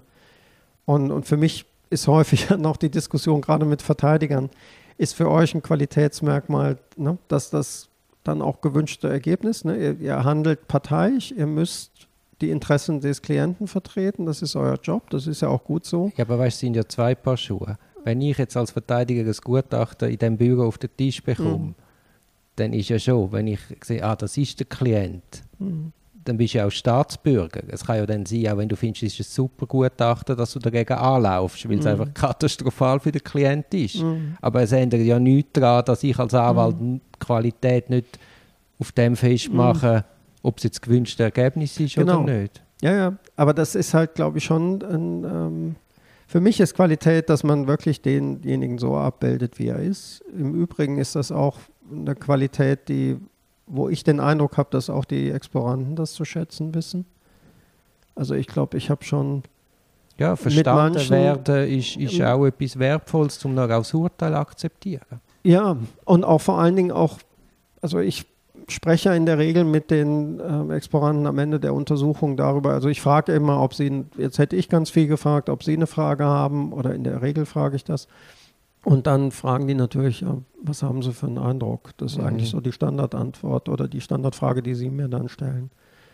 Und dann versuche ich denen schon auch zu sagen, in welche Richtung das geht und was mein Eindruck ist. Und da habe ich schon mit vielen Leuten, das finde ich dann auch nochmal diagnostisch und auch für die Verhaltensbeobachtung ganz relevant, mit vielen Leuten dann auch nochmal wirklich interessante Gesprächssituationen gehabt, dass die schon wenn man das transparent macht und begründet und ihnen darlegt, warum man zu den und den Schlüssen kommt, dass viele Exploranten halt durchaus in der Lage sind, sich auch mit ganz problematischen Aspekten äh, konfrontieren zu lassen. Sie müssen, glaube ich, merken, dass man das nicht von oben herab macht und nicht aus so einer Position so, du Trampel, du hast jetzt irgendwas äh, gemacht und ich zeige dir jetzt hier, wo es langläuft, sondern wenn die merken, man hat sich mit ihnen auseinandergesetzt und auch für ihre Lebensgeschichte interessiert und, und, dafür interessiert, warum sie vielleicht in diese Situation gekommen sind oder warum sie so geworden sind, dass so eine Situation entstanden ist, dann ist da ähm, durchaus auch möglich eine Auseinandersetzung mit solchen auch kritischen Aspekten. Das erlebe ich immer wieder und, und deswegen würde ich das schon als ein Qualitätsmerkmal unbedingt ansehen. Aber für mich ist halt extrem spannend und, und auch was, was man. Aber weißt das Problem ist, das Gericht sieht der Klient eine Stunde, eineinhalb. Ja, ja. Also die haben auch gar kein Gefühl von dem Mensch. Die haben den ersten Eindruck, nicht mhm. mehr. Und die können dann gar nicht ermessen, ist jetzt das Gutachten, trifft das die Person mhm. wirklich oder nicht. Mhm.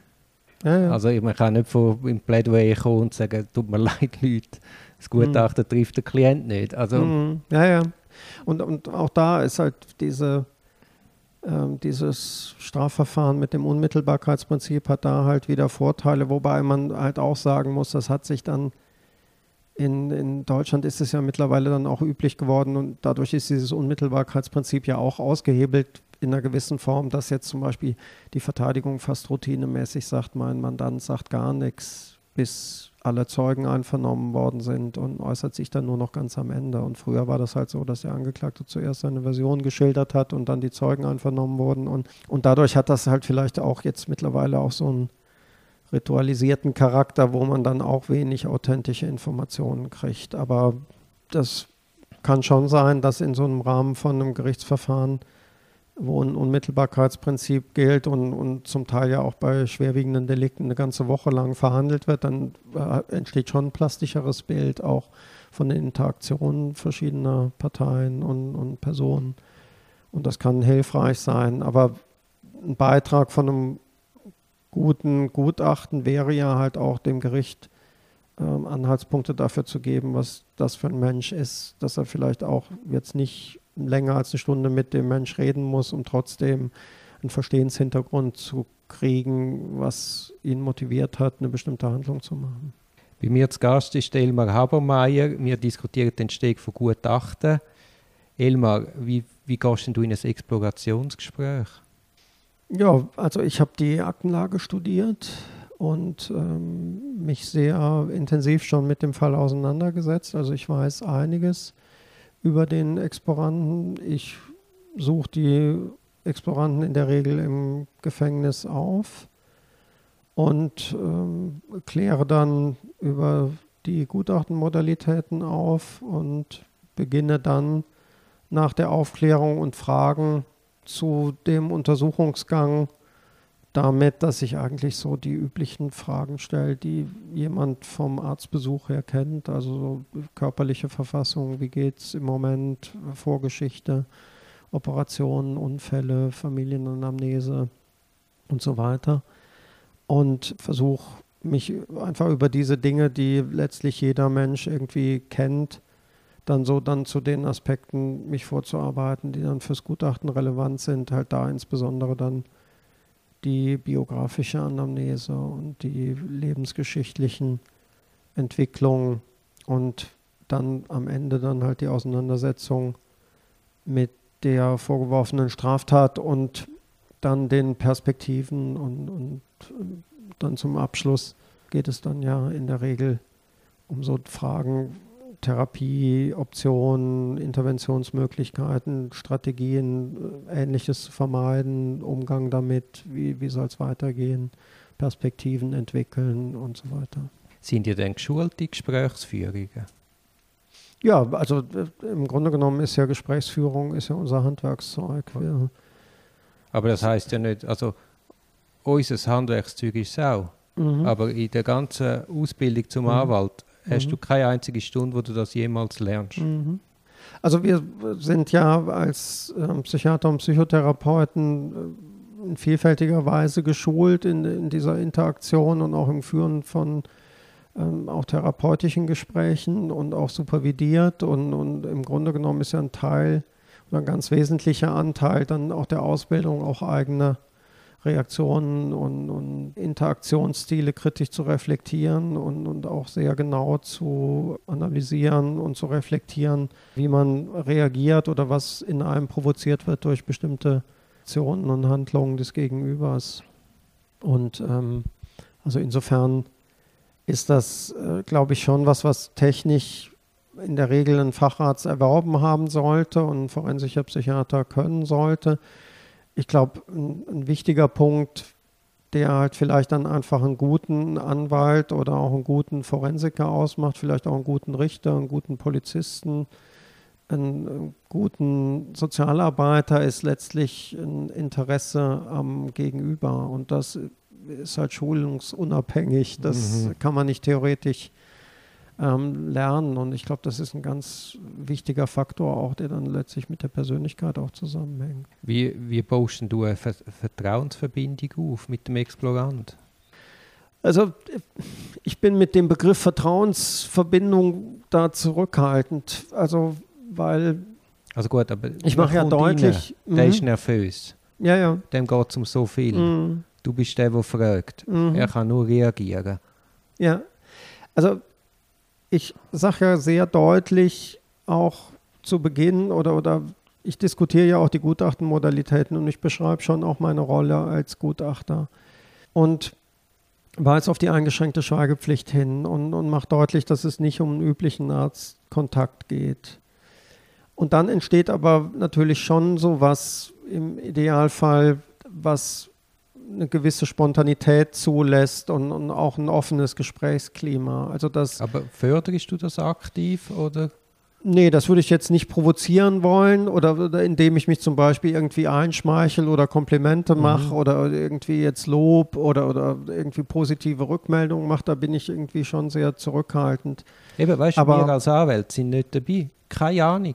Aber ich, ähm, ich bin schon, also ich lasse gerade so im ersten Untersuchungsgespräch dem Exploranten, wenn er denn will, sehr viel Raum. Also da halte ich mich eher zurück. Es gibt Leute, die das dann sehr gerne sehr strukturiert machen und das so abklopfen. Dann gibt es Leute, die gerne sehr viel reden wollen und denen lasse ich am Anfang eher viel Raum. Und ähm, irgendwann, ich muss ja auch meine Informationen dann bekommen oder die Dinge besprechen können, die wichtig sind, dann weise ich halt auch darauf hin. Also ich, ich versuche schon relativ häufig auch darzulegen, warum ich jetzt was mache oder dass ich jetzt irgendwie das auch interessant ist, aber ich halt jetzt diesen Aspekt halt weniger relevant finde für das Gutachten und ich muss jetzt halt auch über diesen Punkt reden und ich begründe das dann, warum ich so Themenwechsel vornehme und sehe dann aber auch, ob er darauf einsteigt oder nicht. Und dadurch entsteht dann schon eine Art Vertrauensverhältnis, was für mich auch in Ordnung ist, bis zu dem Zeitpunkt, wo es mir dann unangenehm würde, wäre dann zum Beispiel, wenn das Vertrauensverhältnis dann dazu führt, dass ich irgendwie den Eindruck habe, jetzt wird, also jemand hat zum Beispiel immer gesagt, er war es nicht und wenn der dann irgendwie sagen würde, er war es jetzt, dann würde ich eher dazu tendieren zu sagen, jetzt machen wir hier mal eine Pause und besprechen Sie sich mit Ihrem Anwalt und wir können dann beim nächsten Mal weiterreden. Das ist ja ganz schizophren im Übrigen, wie die Justiz mit dem würde umgehen. Ja, ja. Also wenn du quasi eigene Tatsachenerhebungen machst und der bei dir etwas würde gestehen, wäre das dann im juristischen Kontext nicht verwertbar. Weil eben Teilnahmerecht nicht gewährt werden, Verteidigungsrecht nicht gewährt werden. Ist eigentlich ein schizophrener Ausweg. Ja, aber man könnte ihn ja danach dann auch nochmal befragen und, und mit Verteidigung und allem drum und dran. Ja, Und- aber Ja, ja, klar. Aber ich finde halt auch, das Wichtige ist ja, wir sind, ich bin als Gutachter nicht dafür da, das Delikt aufzuklären oder zu klären. Das sage ich auch immer wieder. Es ist nicht meine Aufgabe, das Delikt zu bewerten und zu ähm, erklären und, und, und vor allem eine Täterschaft nachzuweisen, sondern meine Aufgabe ist zu schauen, ob derjenige, der mir gegenüber sitzt, eine psychische Störung hat.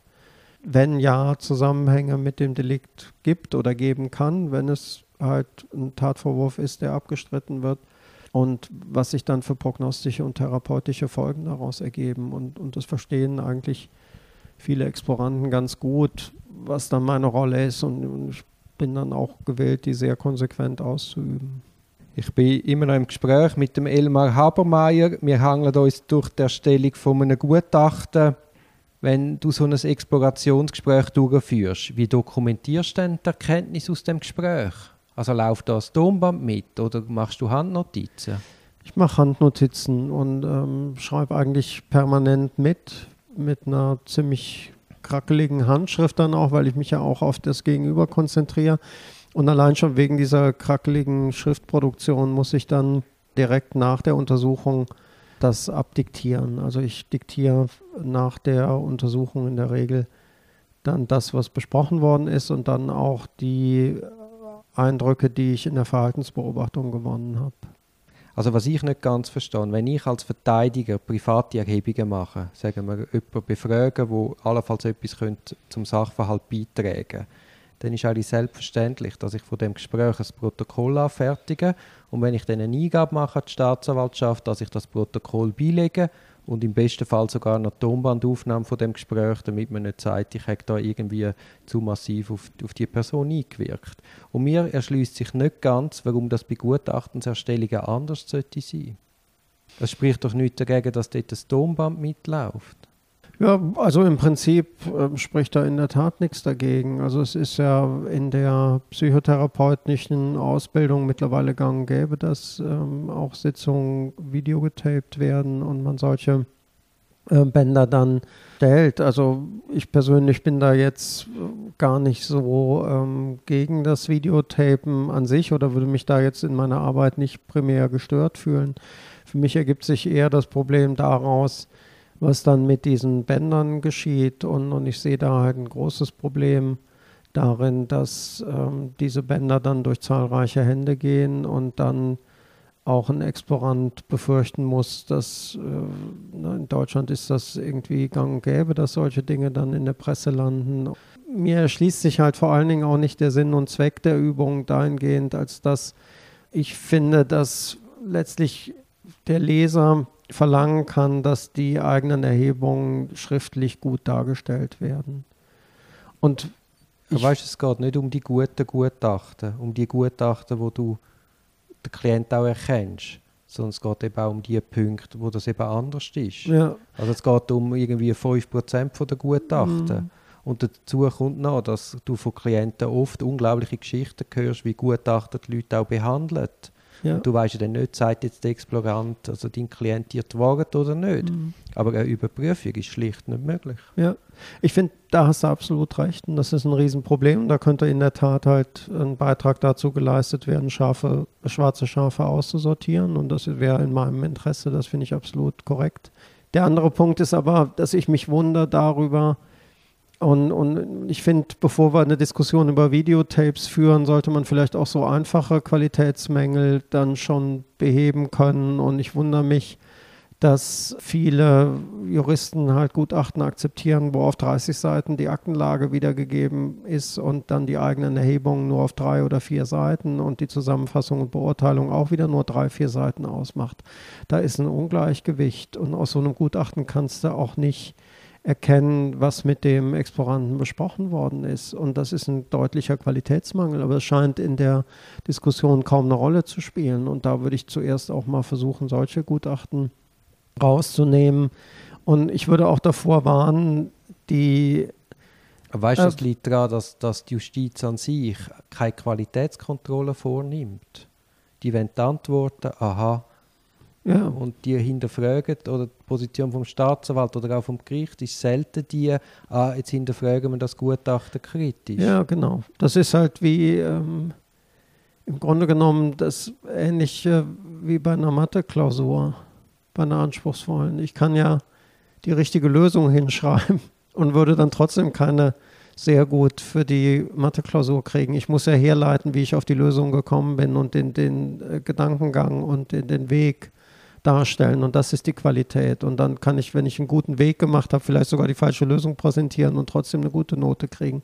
Und Aber das, das ist genau der Punkt, was, was mich irgendwie enttäuscht oder weshalb ich halt auch denke, dass wir diese interdisziplinäre Diskussion führen müssen. Wir müssen besser verstehen, was ein gutes Gutachten ausmacht. Und das muss man zunächst mal irgendwie festlegen oder sich darauf einigen, dass es nicht darum geht, irgendwie eine griffige Lösung oder eine schnelle Lösung zu kriegen oder eine einfache Lösung oder eine, Blau, eine der Lösung, der man der Öffentlichkeit gut verkaufen kann, sondern ähm, dass es darum geht, dass ein bestimmter Sachverhalt möglichst ähm, oder eine psychische Verfassung und Befindlichkeit und eine Person möglichst äh, exakt beschrieben und, und äh, ein Fallkonzept entwickelt wird, wie zum Beispiel eine psychische Erkrankung, wenn sie denn vorliegt, mit einem Delikt in Zusammenhang steht.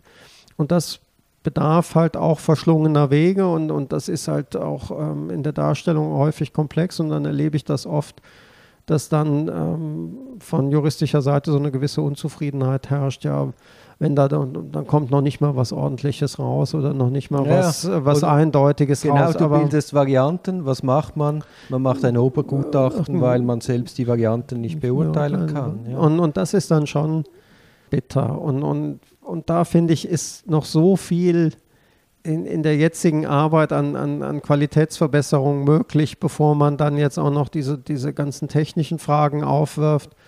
Aber ich persönlich. Aber weißt du, ich als Verteidiger habe keinen Einfluss auf die Qualität des Gerichts. Ich als Verteidiger habe keinen Einfluss auf die Qualität des Staatsanwaltes. Also wo soll ich anhängen?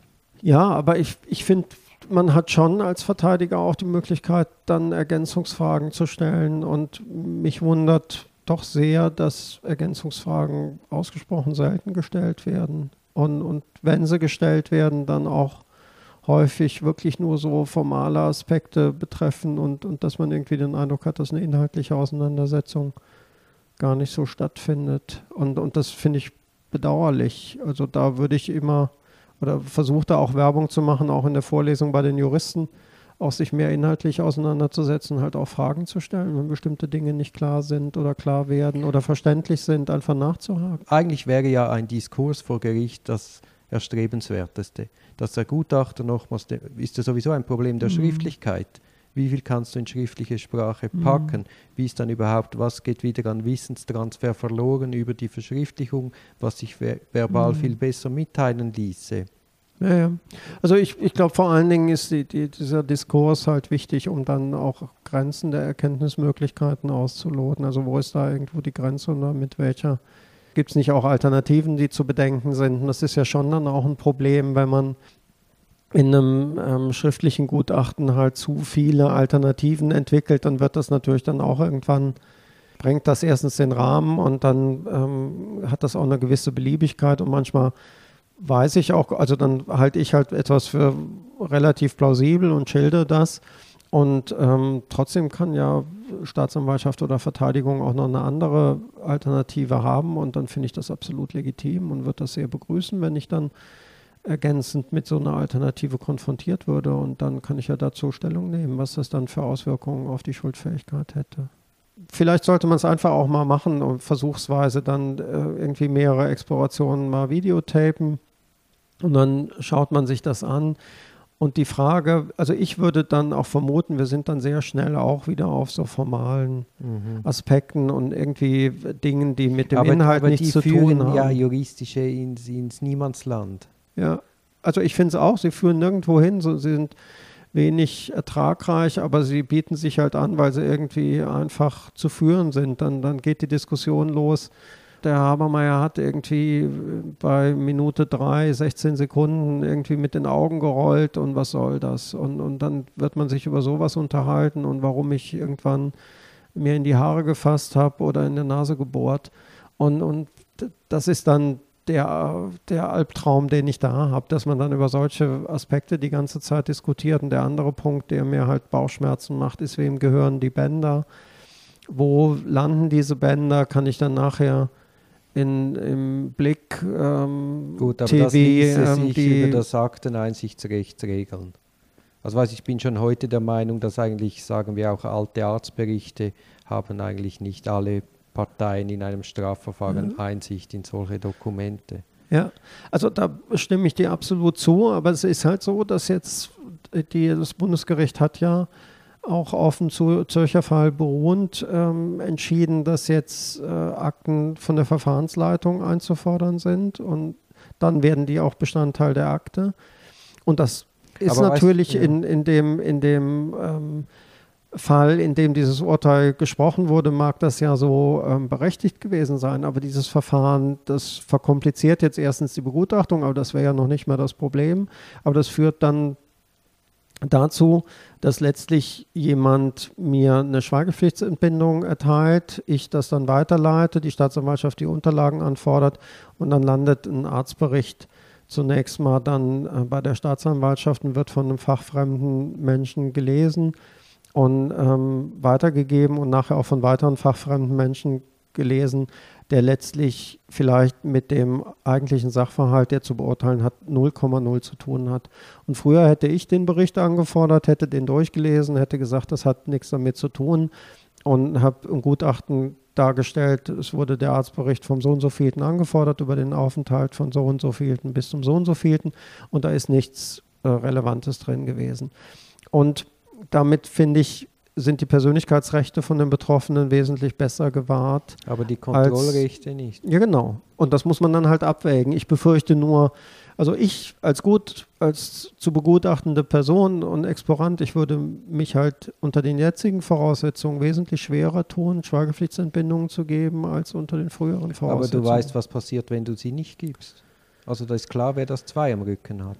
Ja, das ist äh, das äh, in der Tat ein Problem, aber das ist ein Problem, was eigentlich bei ähm, einer soliden Ausbildung oder in einer soliden Schule so nicht passieren kann, jetzt zumindest im forensisch-psychiatrischen Bereich. Also ich finde nicht, dass man irgendwie dazu übergehen kann, alles, was irgendwie nicht bekannt ist, negativ auszulegen. Das ist nicht legitim und, und davor warne ich auch immer, auch in der Ausbildung. Lass uns noch mal kurz zu, zu den Risikobeurteilungsinstrumenten kommen. Mhm. Wann macht man welche Tests? Also die äh, Risikobeurteilungsinstrumente sind dann sinnvoll einzusetzen, wenn man ein Delikt hat, für die es Risikobeurteilungsinstrumente gibt. Das ist jetzt einfach mal ein ganz simpler, profaner Satz, aber der ist extrem wichtig. Also es gibt bestimmte Delikte, zum Beispiel Sexualstraftaten, wo es sehr gut etablierte statistische Risikoinstrumente gibt. Und dann wird man die in einem Gutachten über einen Sexualdelinquenten einsetzen. Also das, das vielleicht auch als Hinweis auf die Verteidigung von meiner Seite, dass das eben öfters passiert, dass man Instrumente anwendet, wo eigentlich gar nicht auf das Delikt zutrifft. Ja, und, und das ist ja im Grunde genommen, das ist ja dann auch wieder dieser Punkt. Also ich sage immer, also wir haben eine Aufgabenstellung, wir haben einen bestimmten Aspekt zu beurteilen und zu bearbeiten. Und es geht jetzt nicht darum, irgendwie einen Aufwasch zu machen über sämtliche Möglichkeiten von Delinquenz, die irgendwie auftreten können und einfach ein breites Rep Methodenrepertoire da aufzufahren, sondern es geht darum, das abzuklären, was im Raum steht. Und da würde ich beim Sexualstraftäter sicherlich sagen, dass ein Gutachten was dann keine ähm, Risikovorhersage mit zum Beispiel dem Static 99 ähm, enthält, dass da müsste begründet werden, warum zum Beispiel so ein Verfahren nicht eingesetzt wird. Das kann man machen, aber man müsste begründen, warum man das nicht macht, aus meiner Sicht. Also es ist eine Indikation und es ist indikationsgeleitet durch, gibt es überhaupt ein Verfahren, was dafür geeignet ist, äh, zu dem Delikt Bereich was zu machen oder gibt es eine Persönlichkeit, die ähm, abzuklären ist, wie bei der hm, Psychopathie-Checkliste. Und dann gibt es ja dann auch noch diese Structured Professional Judgment Instrumente, die letztlich ähm, ein bisschen unabhängiger sind von dem ähm, Delinquenzspektrum, also zum Beispiel ein HCR 20 der war ja entwickelt worden zur Vorhersage von Gewaltstraftaten, ist aber jetzt deutlich ausgeweitet worden im Indikationsspektrum. Da geht es ja letztlich auch weniger um eine statistische Aussage zum Risikopotenzial, als vielmehr darum, die Untersuchung zu strukturieren. Also dass man einfach durch Anwendung des Verfahrens daran gehindert wird, risikorelevante oder prognoserelevante Aspekte zu übersehen und dass man zu einem Gesamtbild kommt. Also wenn man den HCR 20 anwendet, dann wird man nicht als Ergebnis haben, der erreicht da so und so viele Punkte und hat damit diese und jene Rückfallwahrscheinlichkeit, sondern man wird schildern, welche Problembereiche es gibt in der Vergangenheit, in der Gegenwart und in der Zukunft und welche Möglichkeiten es gibt, daran was zu ändern. Das dunkelt mich sehr wichtig, dass man einfach auch Mindeststandards definiert. Ja, also ähm, im Grunde genommen, dass man vor allen Dingen auch darlegt, dass die Beurteilung und Begutachtung, insbesondere auch der Kriminalprognose, halt nicht nur an einem Verfahren festgemacht werden kann. Und das ist auch, das finde ich absolut, dass, dass ähm, die Rechtsprechung auch zu Recht darauf besteht, dass eine Individualprognose ja, ja. gemacht werden muss. Und Wobei, dann muss man einfach sagen, da besteht dann halt oft ein Missverständnis äh, überhaupt oder ein fehlendes Verständnis für auch bei Psychiatern für die einzelnen Prognoseverfahren. Ein statistisches Prognoseinstrument wie der Static 99, der, der ermöglicht halt keine Individualprognose, sondern der, er sagt halt, die Menschen mit diesem Punktwert haben halt bei der Untersuchung eine Rückfälligkeit gehabt, die vom Durchschnitt der Sexualstraftäter, die untersucht wurden, ähm, abgewichen ist, entweder nach unten oder nach oben. Und das muss man dann mit der Individualprognose abgleichen. Und im Idealfall ist es so, dass man die statistischen Ergebnisse mit der Individualprognose abgleicht. Und dann ist der Regelfall so, dass beides relativ identisch und deckungsgleich ist, dann kann man sagen, das trifft sich. Und es kann dann aber auch sein, dass die statistische Prognose irgendwie gut ist und ähm, die Individualprognose schlecht. Ja, ja. Und dann muss man diskutieren, wo, wie kommt diese Differenz zustande und welcher ähm, Sichtweise neigt man sich aus welchen Gründen zu. Leider ist ja dann das nicht die Diskussion, die die Justiz führt, sondern die Justiz sieht dann, ah, Test, ah, 66% Rückfallprognose und dann tut man in Begeisterungsstürmen versorgen. Mhm. Oder es wird da so eine Skisicherheit. Ja, ich, ich, weiß es gar nicht. Also ich, ich bin eher so, also ich habe oft den Eindruck, dass die ähm, Justiz sich so mit Zahlen irgendwie noch relativ schwer tut und, und dann ja, eher so zurückschreckt. Ja, aber es sollte ja so sein. Weil es ja eben eine Einzelfallanalyse braucht und nicht einfach einen statistischen Wert, aha, mit diesen mhm. Faktoren ist er zu 66 Prozent rückfällig. Ja. Weil sonst müsste man definieren, ab welchem Rück statistischen Rückfallgefahrsgrad tut man einen versorgen. Mhm. Also da absolut bin ich bei dir, ganz klar.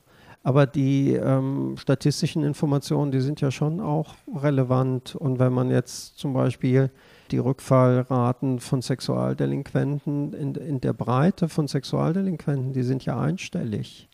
Und, und ich finde, das ist auch eine Information, die man aber einfach wird, mitteilen. Ja, aber die wird ja nicht mitteilt. Doch, also in einem Gutachten, wo letztlich dann die Auswertung so vorgenommen wird, dass dann auch wirklich eine Einordnung der erhobenen Werte erfolgt, dann würde man die vergleichen mit einem Durchschnittswert und auch dann mit einem Risiko versehen, also ein relatives Risiko benennen. Also du hast ein durchschnittlicher Sexualstraftäter hat ein prozentuale Rückfallrisiko von 4% und der Proband hat dann halt vielleicht ein drei- bis vierfach erhöhtes Risiko, rückfällig zu werden.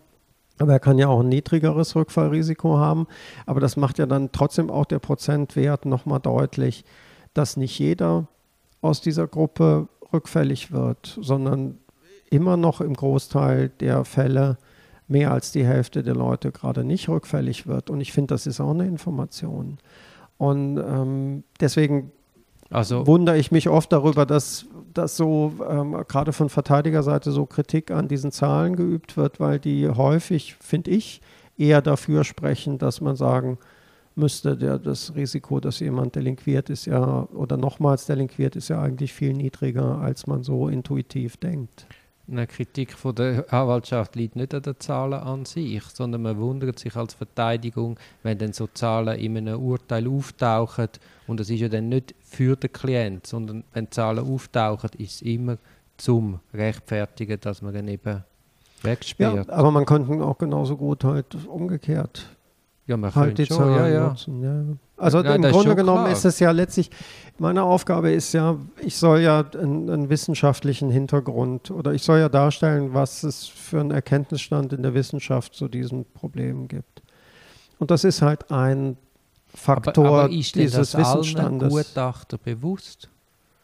Also es sollte zumindest bewusst sein. Ob das allen bewusst ist, das glaube ich auch nicht. Aber ähm, ich finde, man kann es verlangen, dass es bewusst ist. Und wenn man ein Gutachten liest und man den Eindruck hat, da geht es jetzt nur um ein Verfahren und aus dem wird jetzt alles abgeleitet, dann finde ich, kann man aus guten Gründen kritisch nachhaken, was da los ist.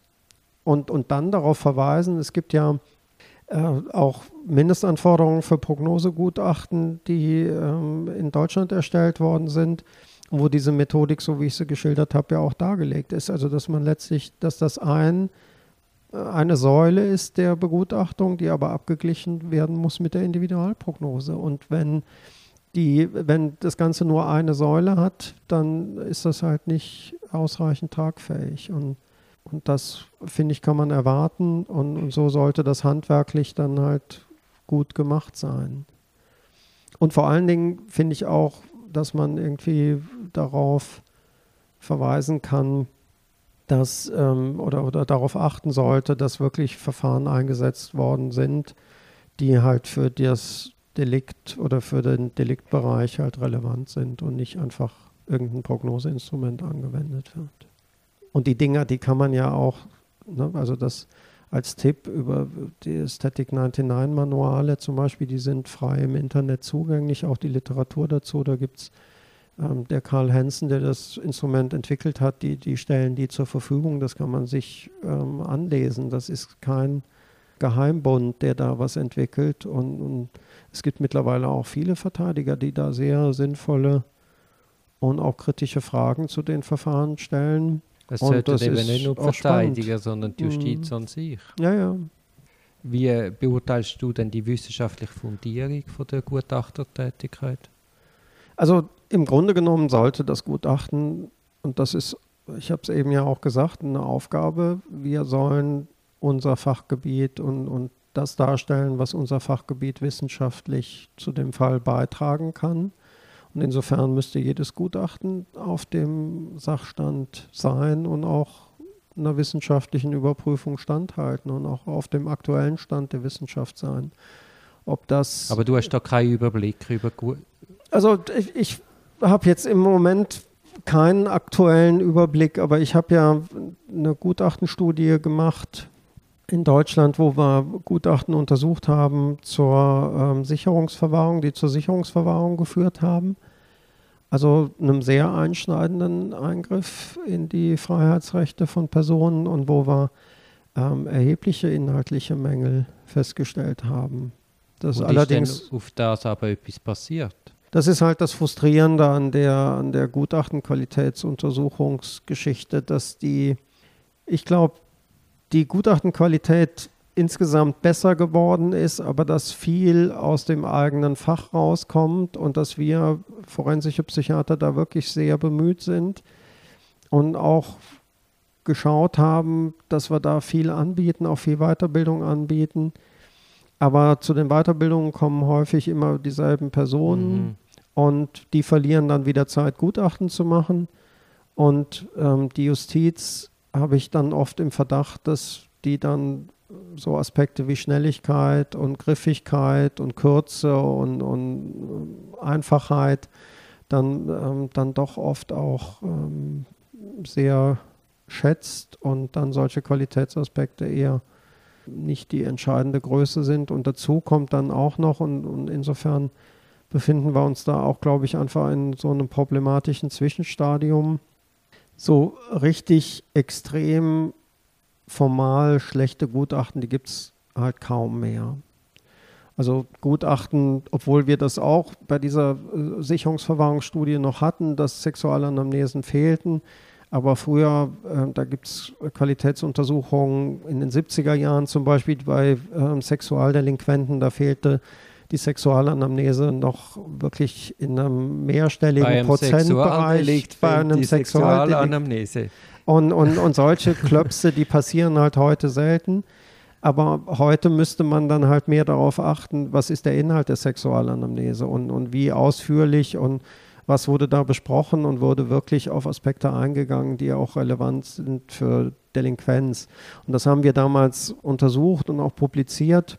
Und das war immer noch äußerst schmalbrüstig, was da passierte. Also die inhaltliche Auseinandersetzung die war dann nicht sehr differenziert und das ist natürlich für Juristen auch ganz schwierig dann zu überprüfen, weil das sieht formal ganz gut aus und ja, vollständig nein, aus nein, und ist also. inhaltlich jetzt für einen Fachmann zu dürftig. Aber ich finde auch da gibt es eigentlich Möglichkeiten, die ja auch engagierte Juristen nutzen. Es gibt in Zürich die Forensiktagung, die auch für Juristen offen steht. Es gibt verschiedene Fortbildungsveranstaltungen, auch beim Obergericht, wo es um bestimmte Aspekte geht, wo es auch um Gutachtenqualität ähm, ging mal und, und wo man sich informieren kann und dann einfach auch was mitnehmen kann, um da einzuhaken. Und das sollte man unbedingt tun. Welche Verbesserungsmöglichkeiten siehst du? Also ich glaube, im, im Grunde genommen ist einfach wichtig, dass Gutachten mehr diskutiert werden und, und dass hinterfragt wird, wenn, wenn ich jetzt oder ich würde als oder ich fordere sehr und auch im, in den Vorlesungen bei den Juristen dazu auf, Gutachten kritisch zu lesen und Dinge, die man nicht versteht oder die einem nicht plausibel erscheinen oder die einem nicht gut begründet erscheinen, halt ähm, zu hinterfragen und, und auch Fragen dazu zu stellen. Und das wäre, glaube ich, der Weg, um wirklich auch zu einer Qualitätsverbesserung äh, beizutragen. Und dann finde ich halt sehr wichtig, Und deswegen bin ich ja auch hier und, und, und bespreche das mit dir. Ich finde extrem wichtig, dass man einen Austausch hat und versucht auch die Grenzen der jeweiligen Erkenntnismöglichkeiten des, des anderen Faches irgendwie äh, wahrzunehmen und auch zu akzeptieren. Auch zu akzeptieren, dass es Unschärfen gibt, dass es auch in der psychiatrischen Beurteilung Unschärfen gibt, dass es in der Prognosebeurteilung Unschärfen gibt. Und ich finde, dazu können wir ähm, auch selbstbewusst stehen. Das macht uns nicht zu Quacksalbern, sondern wir äh, beurteilen sehr komplexe Phänomene. Und ähm, dann äh, ist irgendwie auch der Punkt erreicht, sowohl hinsichtlich der zeitlichen Vorhersagegüte als auch wenn dann situativ sich sehr viel ändert, dann ähm, kann man bestimmte Dinge halt nicht mehr ähm, exakt voraussagen. Und, und das ist irgendwie eigentlich, eigentlich sollte das selbstverständlich sein. Aber wenn ich jetzt, die, du hast es gesagt, kann man nicht mehr. Das heißt aber, man kann es. Ja, also im Weil Grunde ich genommen. Glaube, ich bezweifle eben schon das eigentlich. Ja, du hattest ja, äh, die Frage ist ja, ist menschliches Verhalten vorhersehbar? Und ich sage, menschliches Verhalten ist absolut vorhersehbar. Absolut. Also in bestimmten Grenzen vorhersehbar. Also weil in, wenn jetzt jemand, der mich kennt, weiß, was ich jetzt, wenn ich hier bei dir rausgehe und, und dann um halb neun, also in einer Stunde, was ich dann tun werde. Weil da ist Fußball im Fernsehen und dann werde ich Fußball schauen. Und jeder, der mich kennt, weiß das, dass ich dann so ein Spiel mir anschaue. Und das macht halt menschliche Interaktion oder ermöglicht menschliche Interaktion. Wenn ich jemanden Aber gut kenne. Du reagierst anders auf ein Tor, ob es deine Mannschaft ist oder nicht, ob Genau. du frisch verliebt bist oder nicht, ob Genau. du ausgeschlafen bist Mhm. oder nicht, ob ich dich jetzt gestresst habe oder nicht. Genau. Und das ist genau der Punkt. Und äh, also wir können in bestimmten Grenzen, also das ermöglicht einfach menschliches Miteinander. Also ich kann davon ausgehen, dass Menschen, mit denen ich gut vertraut bin, irgendwie bestimmte Dinge regelmäßig wiederholen und, und das gibt uns Verlässlichkeit. Und, und das ist im Grunde genommen profan auch vorhersehbar. Also es gibt einfach, ich kann vorhersehen, dass ein Großteil meiner Mitarbeiter pünktlich zur Arbeit kommt. Und es gibt halt auch Menschen, mit denen ich mich verabrede, wo ich vorhersehen kann, dass sie chronisch zu spät kommen und andere, die überpünktlich sind. Und das gibt uns halt einfach in der sozialen Interaktion Sicherheit. Und die Vorhersagegüte und auch die, die Bereitschaft, sich zu verhalten, die verändert sich dann aber auch situativ. Das hast du irgendwie ja eben auch schön dargestellt. Also je nachdem, wie ich in eine Situation reingehe oder wie ich geprimed bin, verhalte ich mich in bestimmten Situationen anders. Und ein schönes Beispiel ist, was ich in Vorträgen zur Kriminalprognose oft ähm, dann bringe, ist der, der Punkt, also ich als ich bin dieselbe Person, aber ich verhalte mich in einem Fußballstadion anders als im Zürcher Schauspielhaus. Und das ist einfach dann eine Kontextvariable, in der ich mich anders verhalte. Aber meine Umgebung weiß auch ziemlich gut, dass ich mich im Zürcher Schauspielhaus benehmen kann und im Fußballstadion vielleicht nicht so gut benehme oder nicht immer in jeder Situation die, die richtige Wortwahl finde. Und dadurch wird das dann halt sehr viel komplexer. Je weiter ich das dann in die Zukunft projiziere, wird es dann halt immer schwieriger. Und dann kommt man vielleicht dann irgendwann sogar an einen Punkt, wo man sagen muss, in einem Zeitraum von vier bis fünf Jahren, gerade bei jemandem, der noch sehr jung ist und noch sehr viel Entwicklungspotenzial hat, dann sind vielleicht sogar die statistischen Verfahren aussagekräftiger als die Individualprognose. Weil ich noch gar, ne, in der Zeit kann bei einem jungen Menschen so viel passieren und er kann so viele neue Kontakte gefunden haben und ähm, sich so entwickeln, dass das ausgesprochen schwierig ist, da länger dauernde Aussagen zu treffen. Oder im anderen Altersspektrum, jemand kann dann erkranken, ähm, verwitwen und irgendwie dann sich Lebensumstände auch nochmal dadurch dramatisch ändern. Also man muss im Idealfall, und, und deswegen plädiere ich mittlerweile dazu, gar nicht mehr von Prognose zu sprechen und erst recht nicht von Gefährlichkeitsprognose, sondern Risikofaktoren zu skizzieren und mit Szenarien zu arbeiten und die Wahrscheinlichkeit von Szenarien zu skizzieren. Also in, in den kriminalprognostischen Gutachten, die wir machen, jetzt in, in der ähm, Klinik, ist es jetzt üblicherweise so, dass wir drei Szenarien skizzieren und deren Wahrscheinlichkeit dann beschreiben. Also ein günstiges Szenario, also ein vorstellbares, günstiges Entwicklungsszenario, ein mittleres Szenario, ein Eskalationsszenario. Und ich finde, das ist irgendwie dann auch besser greifbar. Das geht dann auch weg von dieser Diskussion, was ist ein ähm, hohes Risiko oder nicht, von sozialen Werten, weil da kann man sich ja durchaus streiten. Was ist ein hohes Risiko? 10 Prozent, ist das hoch oder niedrig? Und wenn ich aber drei Szenarien beschreibe und irgendwie dann auch ausreichend plastisch beschreibe, und deren Wahrscheinlichkeit nebeneinander stelle, dann ist das, finde ich, für die Juristen greifbarer. Und, und ich hoffe, dass das ähm, irgendwie dann auch sich so als Standardvorgehen irgendwie dann auch etablieren lässt. Und ich glaube auch, dass das in der, in der forensischen Psychiatrie von der psychiatrischen Seite her, glaube ich, recht unstrittig ist, weil es so der Ansatz dieser Structured Professional Judgment Instrumente ist und dass die Juristen damit auch sehr viel anfangen können. Also zumindest die Erfahrungen, die ich damit gemacht habe, waren sehr gut. Und ich finde, auf sowas kann man irgendwie dann auch nochmal bestehen. Also das, man muss in Szenarien denken. Wir sehen es ja auch jetzt bei dieser ganzen Pandemie-Diskussion. Unter bestimmten Voraussetzungen passiert halt das und das. Und Szenarien bilden halt Entwicklungsperspektiven wesentlich besser ab als dann ähm, Zahlenwerte oder, oder Ja-Nein-Aussagen. Weil Ja-Nein ist halt oft was, was halt die extremen Entwicklungsmöglichkeiten halt darstellt und, und vieles dazwischen bildet sich da halt nicht ab. Aber ich meine, ich bin ganz bei dir, aber weshalb gibt es dann einen Leitfaden zur Gutachtenserstellung, der sich nur auf formelle Punkte stützt? Also es findet doch einfach faktisch findet ein formelles Hochrüsten statt, dass die mhm. Gutachten formell nicht mehr angreifbar werden, mhm. aber eine materielle Diskussion, da sind wir meilenweit entfernt.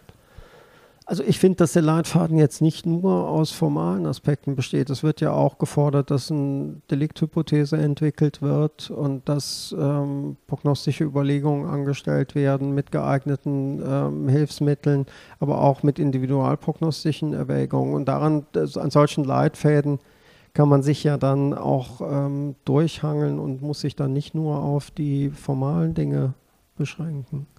Aber warum steht dann in diesem Leitfaden nicht zum Beispiel bei Sexualstraftätern, was, was die Mindeststandards sind? Ja. Also das, das, mhm. wieso nicht, oder? Also Beziehungsanamnese, ja. mhm. äh, sexuelle Fantasie, mhm. einfach, dass man klar hat, die 17 Punkte, das ist einfach der mhm. Mindeststandard. Ja, also weil das einfach, äh, ich glaube, man muss unterscheiden zwischen den Aufgaben von einem Leitfaden und den Möglichkeiten eines Lehrbuchs. Die ein Leitfaden ist halt eine sehr grobe Orientierung und, und etwas, was irgendwie ähm, eine Darreichung ist, mit der man einfach umgehen kann und ähm, um, auch einfach umgehen sollte und, und nicht zu detailverhaftet.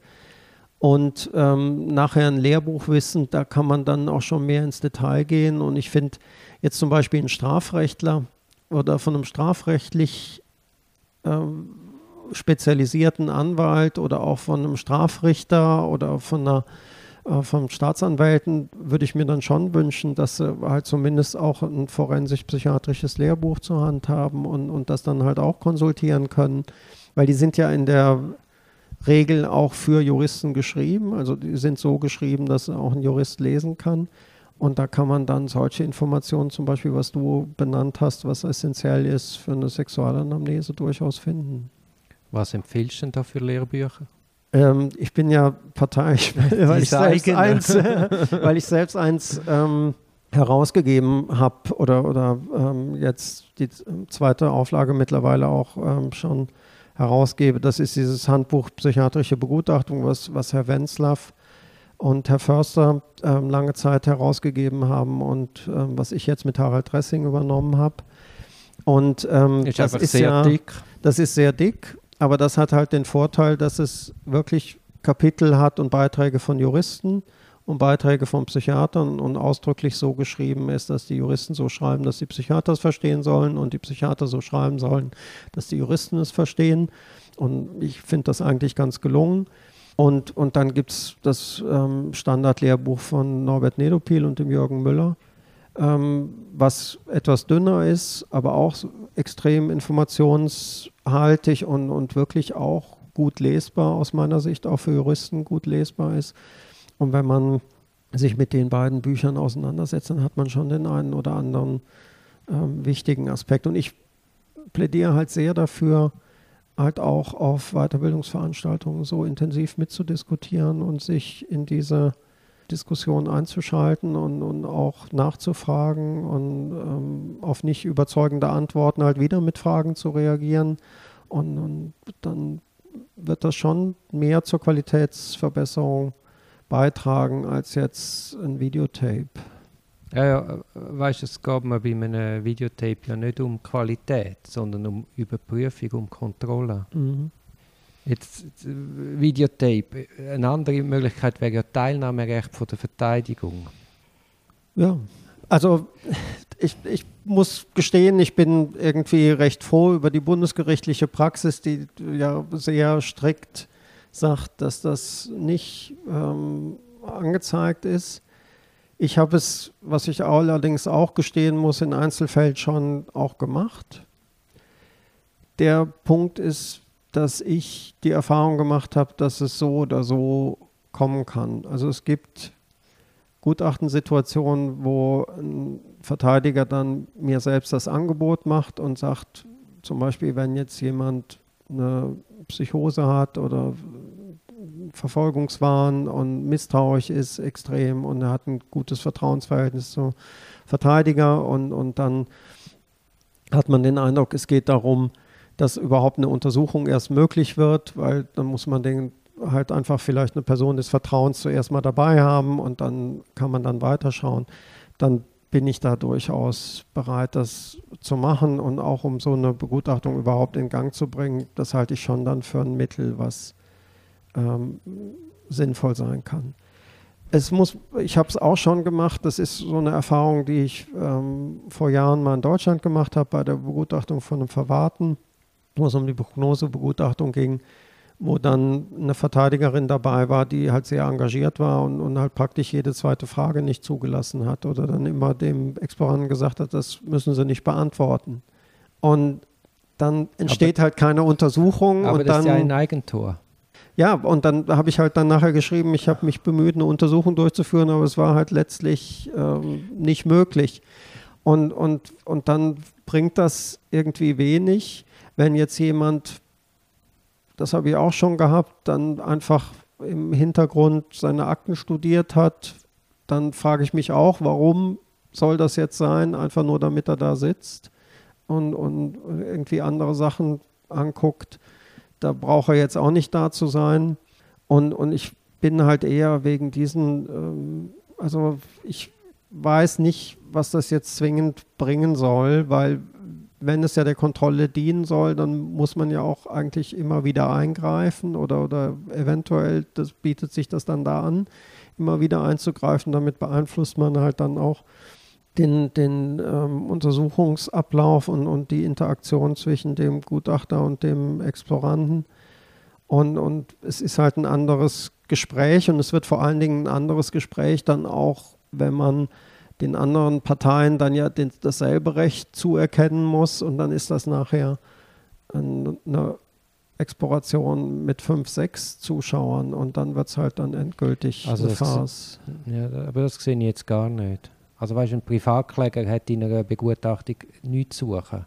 Äh, es gibt ja dann noch zum Beispiel die Möglichkeit über ein Spiegelzimmer, mhm. dass der Verteidiger halt durch einen Spiegel zuschaut. Mhm. Ja. Also das ist ja zum Beispiel also, die Einvernahme von Kind so. Also bei all diesen Sachen, da hätte ich jetzt wenig Mühe mit. Also, also, ich, ja. also da, das sind, ist genauso wie mit dem Videotapen. Da bin ich jetzt gar nicht so ähm, also ich hätte da jetzt nichts zu befürchten, würde ich jetzt mal denken, und dann soll man sich das dann irgendwie angucken. Aber ähm, ich, ich finde immer, der Hintergrund ist ja so ein, oder was ich halt schwierig finde, ist dann, dass der, diese Kontrollfunktion ist das eine und das gestehe ich euch zu und das ist richtig. Und ich wundere mich aber, warum die Kontrollfunktion dann so stark fokussiert wird oder mit jedem Anwalt, mit dem ich diskutiere und auch wirklich auch guten Anwälten, mit denen ich gerne diskutiere, immer wieder kommt diese Frage der Teilnahmerechte. Und ich sage dann immer wieder, Leute, kontrolliert doch lieber mehr auch das, was ihr auf dem Schreibtisch liegen habt und, und inhaltlich und diskutiert darüber mehr, als euch an diesem ähm, Thema so irgendwie aus meiner Sicht aufzuhalten und andere Themen zu vernachlässigen. Aber das eine schließt doch das andere nee, nicht nee, aus. Absolut. Hast du also ich will doch einmal sicherstellen, dass die Grundlagenbasis wirklich richtig ist und dann werde ich mich aufs ja, Gutachten ja. schon einschiessen, wenn es nötig ja, ist. Aber das ist einfach eine Blackbox, die wir einfach hinnehmen. Und mhm. ich, ich habe es schon ein paar Mal gesagt, es mag 99% gute geben, aber der 1%, der allenfalls eben nicht sauber schafft, ist einer zu viel. Ja. Aber ich glaube, dass im Grunde der Punkt ist ja der, das ist ja genauso, wenn ich einer Gerichtsverhandlung beiwohne und, und eure juristischen Abläufe mitverfolge in Echtzeit. Dann habe ich vielleicht ein gewisses Gefühl dafür, was das dann ist und, und wie das läuft und, und, wie der Rahmen das ist, wird mir ein bisschen plausibler. Aber ich bin trotzdem kein Jurist und richtig verstehen tue ich es auch nicht, ohne die korrekte Ausbildung dazu. Und ich würde irgendwie davor warnen, dann zu denken, wenn ihr dabei seid und alles irgendwie eins zu eins seht, dass ihr es dann komplett versteht.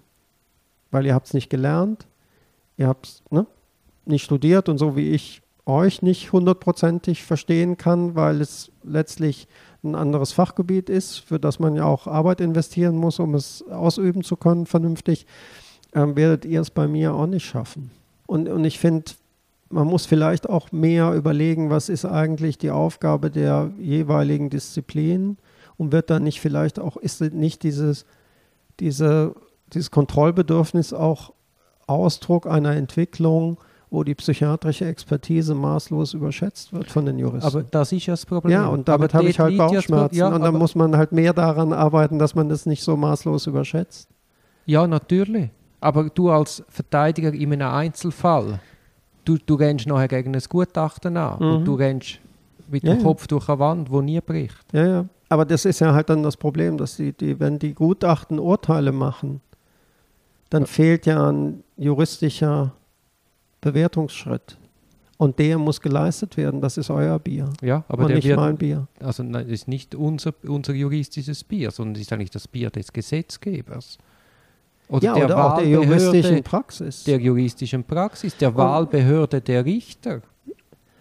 Ja, und, und, und, halt wie und der, des ähm, Arbeitsverständnisses und des Arbeitsethos ja, von klar. Juristen. Ja. Und, und, ähm, und da sehe ich halt, ich habe eher Mühe damit, wenn einfach jedes Gutachten unkritisch geschluckt wird oder wenn Gutachten, die irgendwie von der Terminologie her schon deutlich machen, dass eine massive Ablehnung und Abneigung gegenüber dem Exploranten besteht, vor Gericht standhalten. Das finde ich rätselhaft. Und ich finde, das ändert Aber auch nichts dann, wenn du im, im Nebenzimmer dir das dann anguckst und dann kannst du dann intervenieren, wenn das Gericht dann trotzdem sagt, ja, ja, das ist halt ein bisschen zugespitzt oder ja, so. Aber ich glaube, wenn das Gericht sich dann die Mühe macht und der Anwalt sagt, jetzt schaut Sequenz 24 mm. bis 34 mm. an, also dann kommt man, wenn man es dann eins zu eins sieht, kommt man ja dann nicht mehr und kann das so wegwischen. Aber es ist ja dann nur eine kleine Zuspitzung in einem Satz, also mm. das mhm. ist ja dann noch eine andere mm. Wirkung. Ja, ja. Und es gibt natürlich schon auch, äh, ne, also ich glaube, man muss auch so sehen, es gibt ja schon auch dosierte Phasen in einem Untersuchungsgespräch, wo man dann auch versucht, auch so was auszuloten und, und auch Aggressionen, vielleicht auch nicht jetzt manifeste Aggressionen zu provozieren, aber ja, jemanden aus der klar. Reserve zu locken und so. Und, und das muss schon sein, aber das muss nicht in einer Art und Weise sein, wo man sich irgendwie ähm, da in, in billige Provokationen ergeht. Und, aber ich finde, die Leute, die das machen oder wo der Verdacht entsteht, dass sie es machen, die schreiben in der Regel auch einfach extrem einseitige und abwertende Gutachten. Und die kann man auch schon durch eine Textanalyse identifizieren. Und muss nicht drei ja, ja. Stunden daneben setzen, während er das tut. Ja, aber eben. Also aber du, ich hast, du hast vorhin selbst gesagt, du machst eine Textanalyse, weist darauf hin und die, Behör und die mhm. Justiz schützt es über jede Instanz. Außer du findest ein formeller Fehler. Ja, ich habe es auch schon gehabt, dass ich irgendwie dann obergerichtlich beigezogen wurde, weil dann das Obergericht gesagt hat, wir machen das nicht. Aber ich finde halt wirklich, im, im Grunde genommen ist es doch so. Und, und ich glaube, da, da müssen sich alle Beteiligten dann irgendwie auch an die Nase fassen von dem, was wir schreiben und das, was ich dargelegt habe mit dem, mit dem Weg der Argumentation, der letztlich ja auch einen Wert hat, vielleicht noch einen viel stärkeren Wert als nachher das Resultat. Weil ich kann ja auch als Blindgänger da irgendwie ein, ein richtiges Resultat bringen. Auch das ist dann relativ zufällig. Aber ich, ich, durch meine Argumentation mache ich ja klar, wie bin ich auf dieses Ergebnis gekommen. Und das ist der entscheidende Punkt. Und ich möchte mal gerne wissen, wie viele Juristen, und mit Juristen meine ich wirklich alle, Staatsanwälte, Verteidiger, Gerichte, die Gutachten wirklich von vorne bis hinten lesen. ja, und, und, und da erlebe ich halt zunehmend so diese Dings, dann auch so, ja, und, und gerade dann, wenn man ähm, irgendwie vom Volumen her dann zu viel schreibt, ja, das ist doch irgendwie ähm, nicht gut. Und der andere, der macht es irgendwie auf 20 Seiten und ich habe selber Ergebnis, ist doch besser. Das habe ich schneller gelesen und schneller durchgearbeitet. Aber es ist halt eine Komplexitätsreduktion. Das heißt nicht, dass ich dafür plädiere, jetzt nur noch 100-seitige Gutachten zu schreiben. Aber ähm, die, die Realität und auch so die Ausgangsbedingungen von Delinquenz sind halt leider ausgesprochen komplex und die dann irgendwie holzschnittartig abzubilden, das ist so eine alte Schule, so äh, Gutachten nach Rittmeisterart. Irgendwie zack, zack und böser Mann und das ist dann die Erklärung. Das kann es ja irgendwie nicht sein. Wir haben ja eine Fachkommission. Mhm. Jetzt, die bestimmen ja eigentlich, wer darf im Kanton Zürich Gutachten schreiben. Mhm gibt es denn dort eine Qualitätskontrolle, dass man mhm. in den erlauchten Kreis kommt. Ja, Und genau. wenn man einmal in dem erlauchten Kreis ist, wird man dann auch wieder über die, also eigentlich müssen wir ja die Gutachten sammeln und immer wieder studieren, überprüfen, mhm. schauen, stimmen die mit dem Qualitätsstandard, mhm. wo man ja eigentlich mit der Fachkommission erreichen will. Also du, äh, es ist so, die Fachkommission prüft die Gutachten bei der Zulassung und prüft nachher nur Fälle, wo sie darauf hingewiesen wird, dass problematische Gutachten aufgetreten sind. Mhm. Also es findet keine reguläre, regelmäßige Überprüfung von denen statt, die halt ähm, zertifiziert sind. Das ist einfach, vielleicht jetzt einfach auch so ein Punkt, die, die ähm, diese Gutachterliste existiert ja noch gar nicht so lange. Und, und die Frage hat sich so jetzt noch nicht gestellt, aber die kann man sicherlich stellen, ob man das nicht auch mal machen will oder ob das nicht sinnvoll sein könnte, in einem bestimmten zeitlichen Abstand dann re zu evaluieren. Ja, aber es wäre auch nur schon interessant schauen, empfiehlt echt ein Gutachter immer das Gleiche? Ja, ja, genau. Oder, also, oder, was ist im mhm. Prozentsatz von, mhm. von oder, gewissen Schlussfolgerungen? Ja, ja. Aber es ist, also zumindest finde ich in Zürich ähm, schon ein, ein, erheblich auch wirksames Mittel der Qualitätskontrolle, mhm.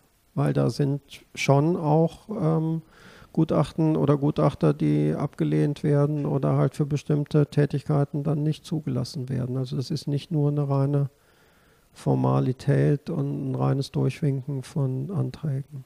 Ja, also das finde ich auch. Also wenn man außerkantonal Gutachten hat, das kann man einmal fast nicht glauben, was mhm. dort als Gutachter mhm. gilt. Ja. Weißt du, so Sachen mit einem einzigen Explorationsgespräch, mhm. ja, ja. mit falschen Instrumenten. Also, ja, ja genau. Und das hat sich da eigentlich ganz gut äh, ausgemändelt und, und was halt auch ein Vorteil der Fachkommission ist, was ich halt sie ist ja interdisziplinär besetzt und trägt halt dazu zu diesem Dialog, den wir jetzt auch führen, bei. Und das müsste man noch viel stärker machen und auch diese Leitfadendiskussion. Das war ja auch ein Produkt in der Fachkommission. Das ist ja dann immer so. Das sind dann Konsensprodukte. Man muss sich einigen. Da gibt es dann Punkte, mit denen man mehr leben kann und weniger gut leben kann. Aber es sind ganz wichtige Konsenspapiere, an denen man sich dann orientieren kann. Und ich habe ja in Deutschland an dieser Arbeitsgruppe zur Erarbeitung von Mindeststandards der Schuldfähigkeits- und Prognosebegutachtung mitgewirkt. Und das war ja damals ähm, von forensischen Psychiatern mit ähm, Bundesgerichtshofrichtern.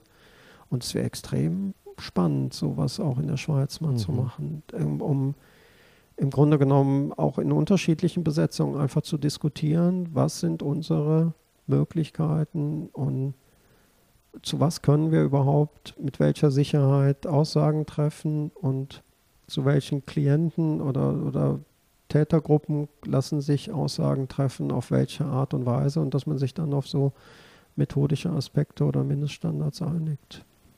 Wie ist es denn eigentlich in anderen Ländern mit dem Schutzrecht oder dem Kontrollrecht? Also in Deutschland hast du Gerichtsverhandlung, mhm.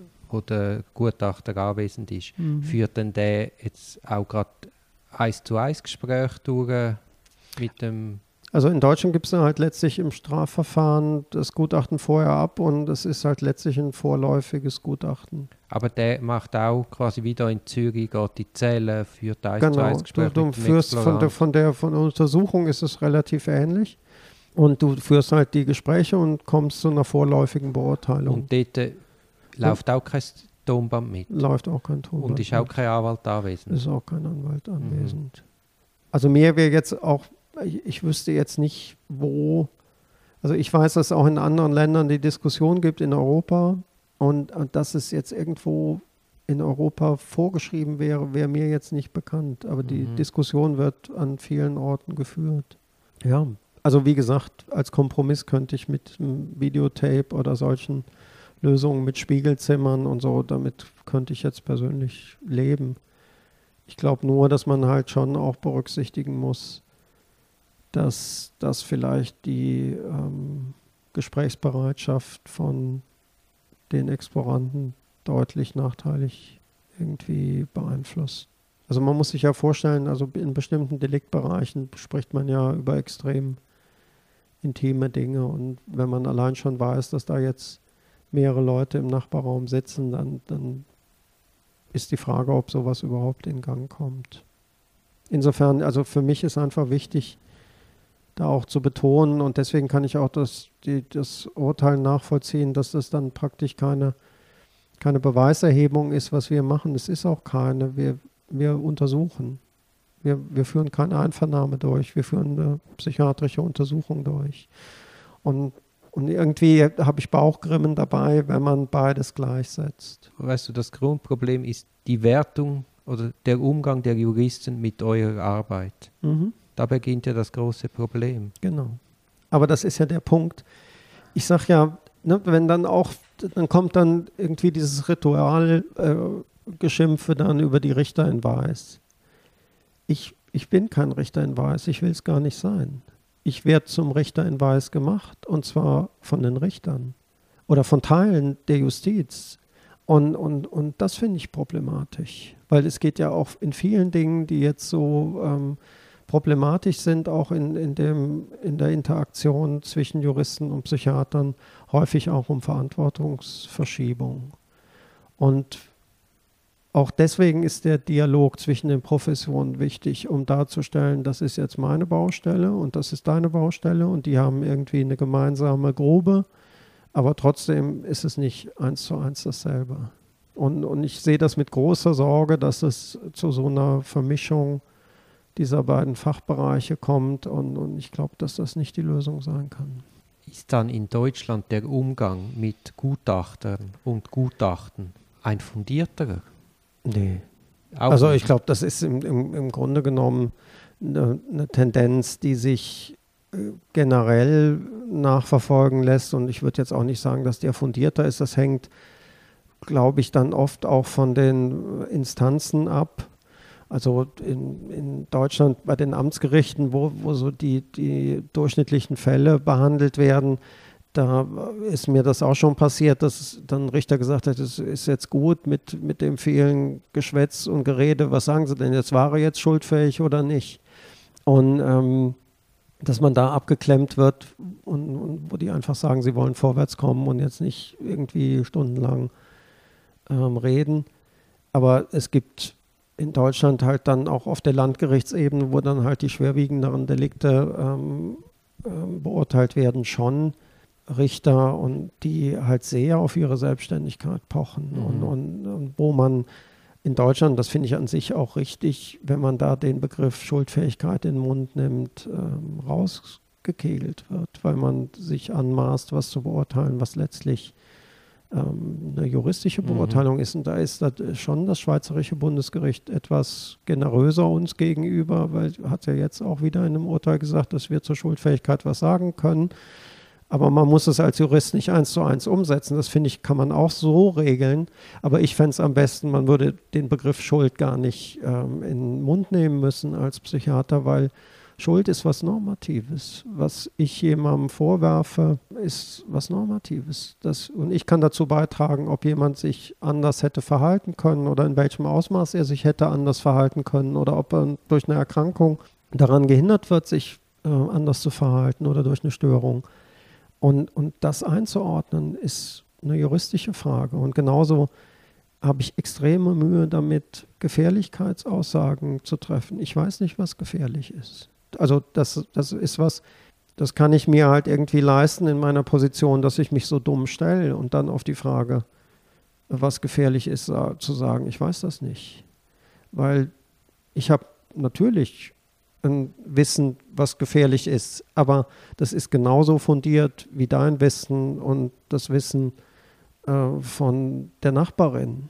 Also und Gefährlichkeit ist ein relativer und normativer Begriff. In Weißrussland, Herr Lukaschenko findet andere Leute gefährlich als, ähm, ne, oder Donald Trump hat jetzt vor kurzem da Leute, die der Großteil der amerikanischen Bevölkerung als gefährlich erachtet, irgendwie als äh, Special People dann angesehen. Und das zeigt ja, das sind irgendwie ähm, normative Bewertung, das ist kein wertfreier Begriff und ich soll eigentlich wertfrei etwas schildern. Was ich schildern kann, sind Risiken bestimmte oder Auftretenswahrscheinlichkeiten von bestimmten Verhaltensweisen. Und ob das dann gefährlich ist oder ob das eine gefährlicher ist als das andere, das ist juristische und normative Entscheidung. Und ich finde das problematisch, wenn es über den Haag geht und ich in eurem Gebiet wildere. Und genauso finde ich es problematisch, wenn das dann umgekehrt passiert. Jetzt eine Abschlussfrage. Wenn wir jetzt die Sicht der Beschuldigten einnehmen, wie würdest du dich als Explorant einer Begutachtung verhalten? Also ich würde denken, dass es irgendwie, ich würde versuchen, mich da möglichst authentisch zu verhalten. Also du würdest mitmachen? Also ich würde primär mitmachen.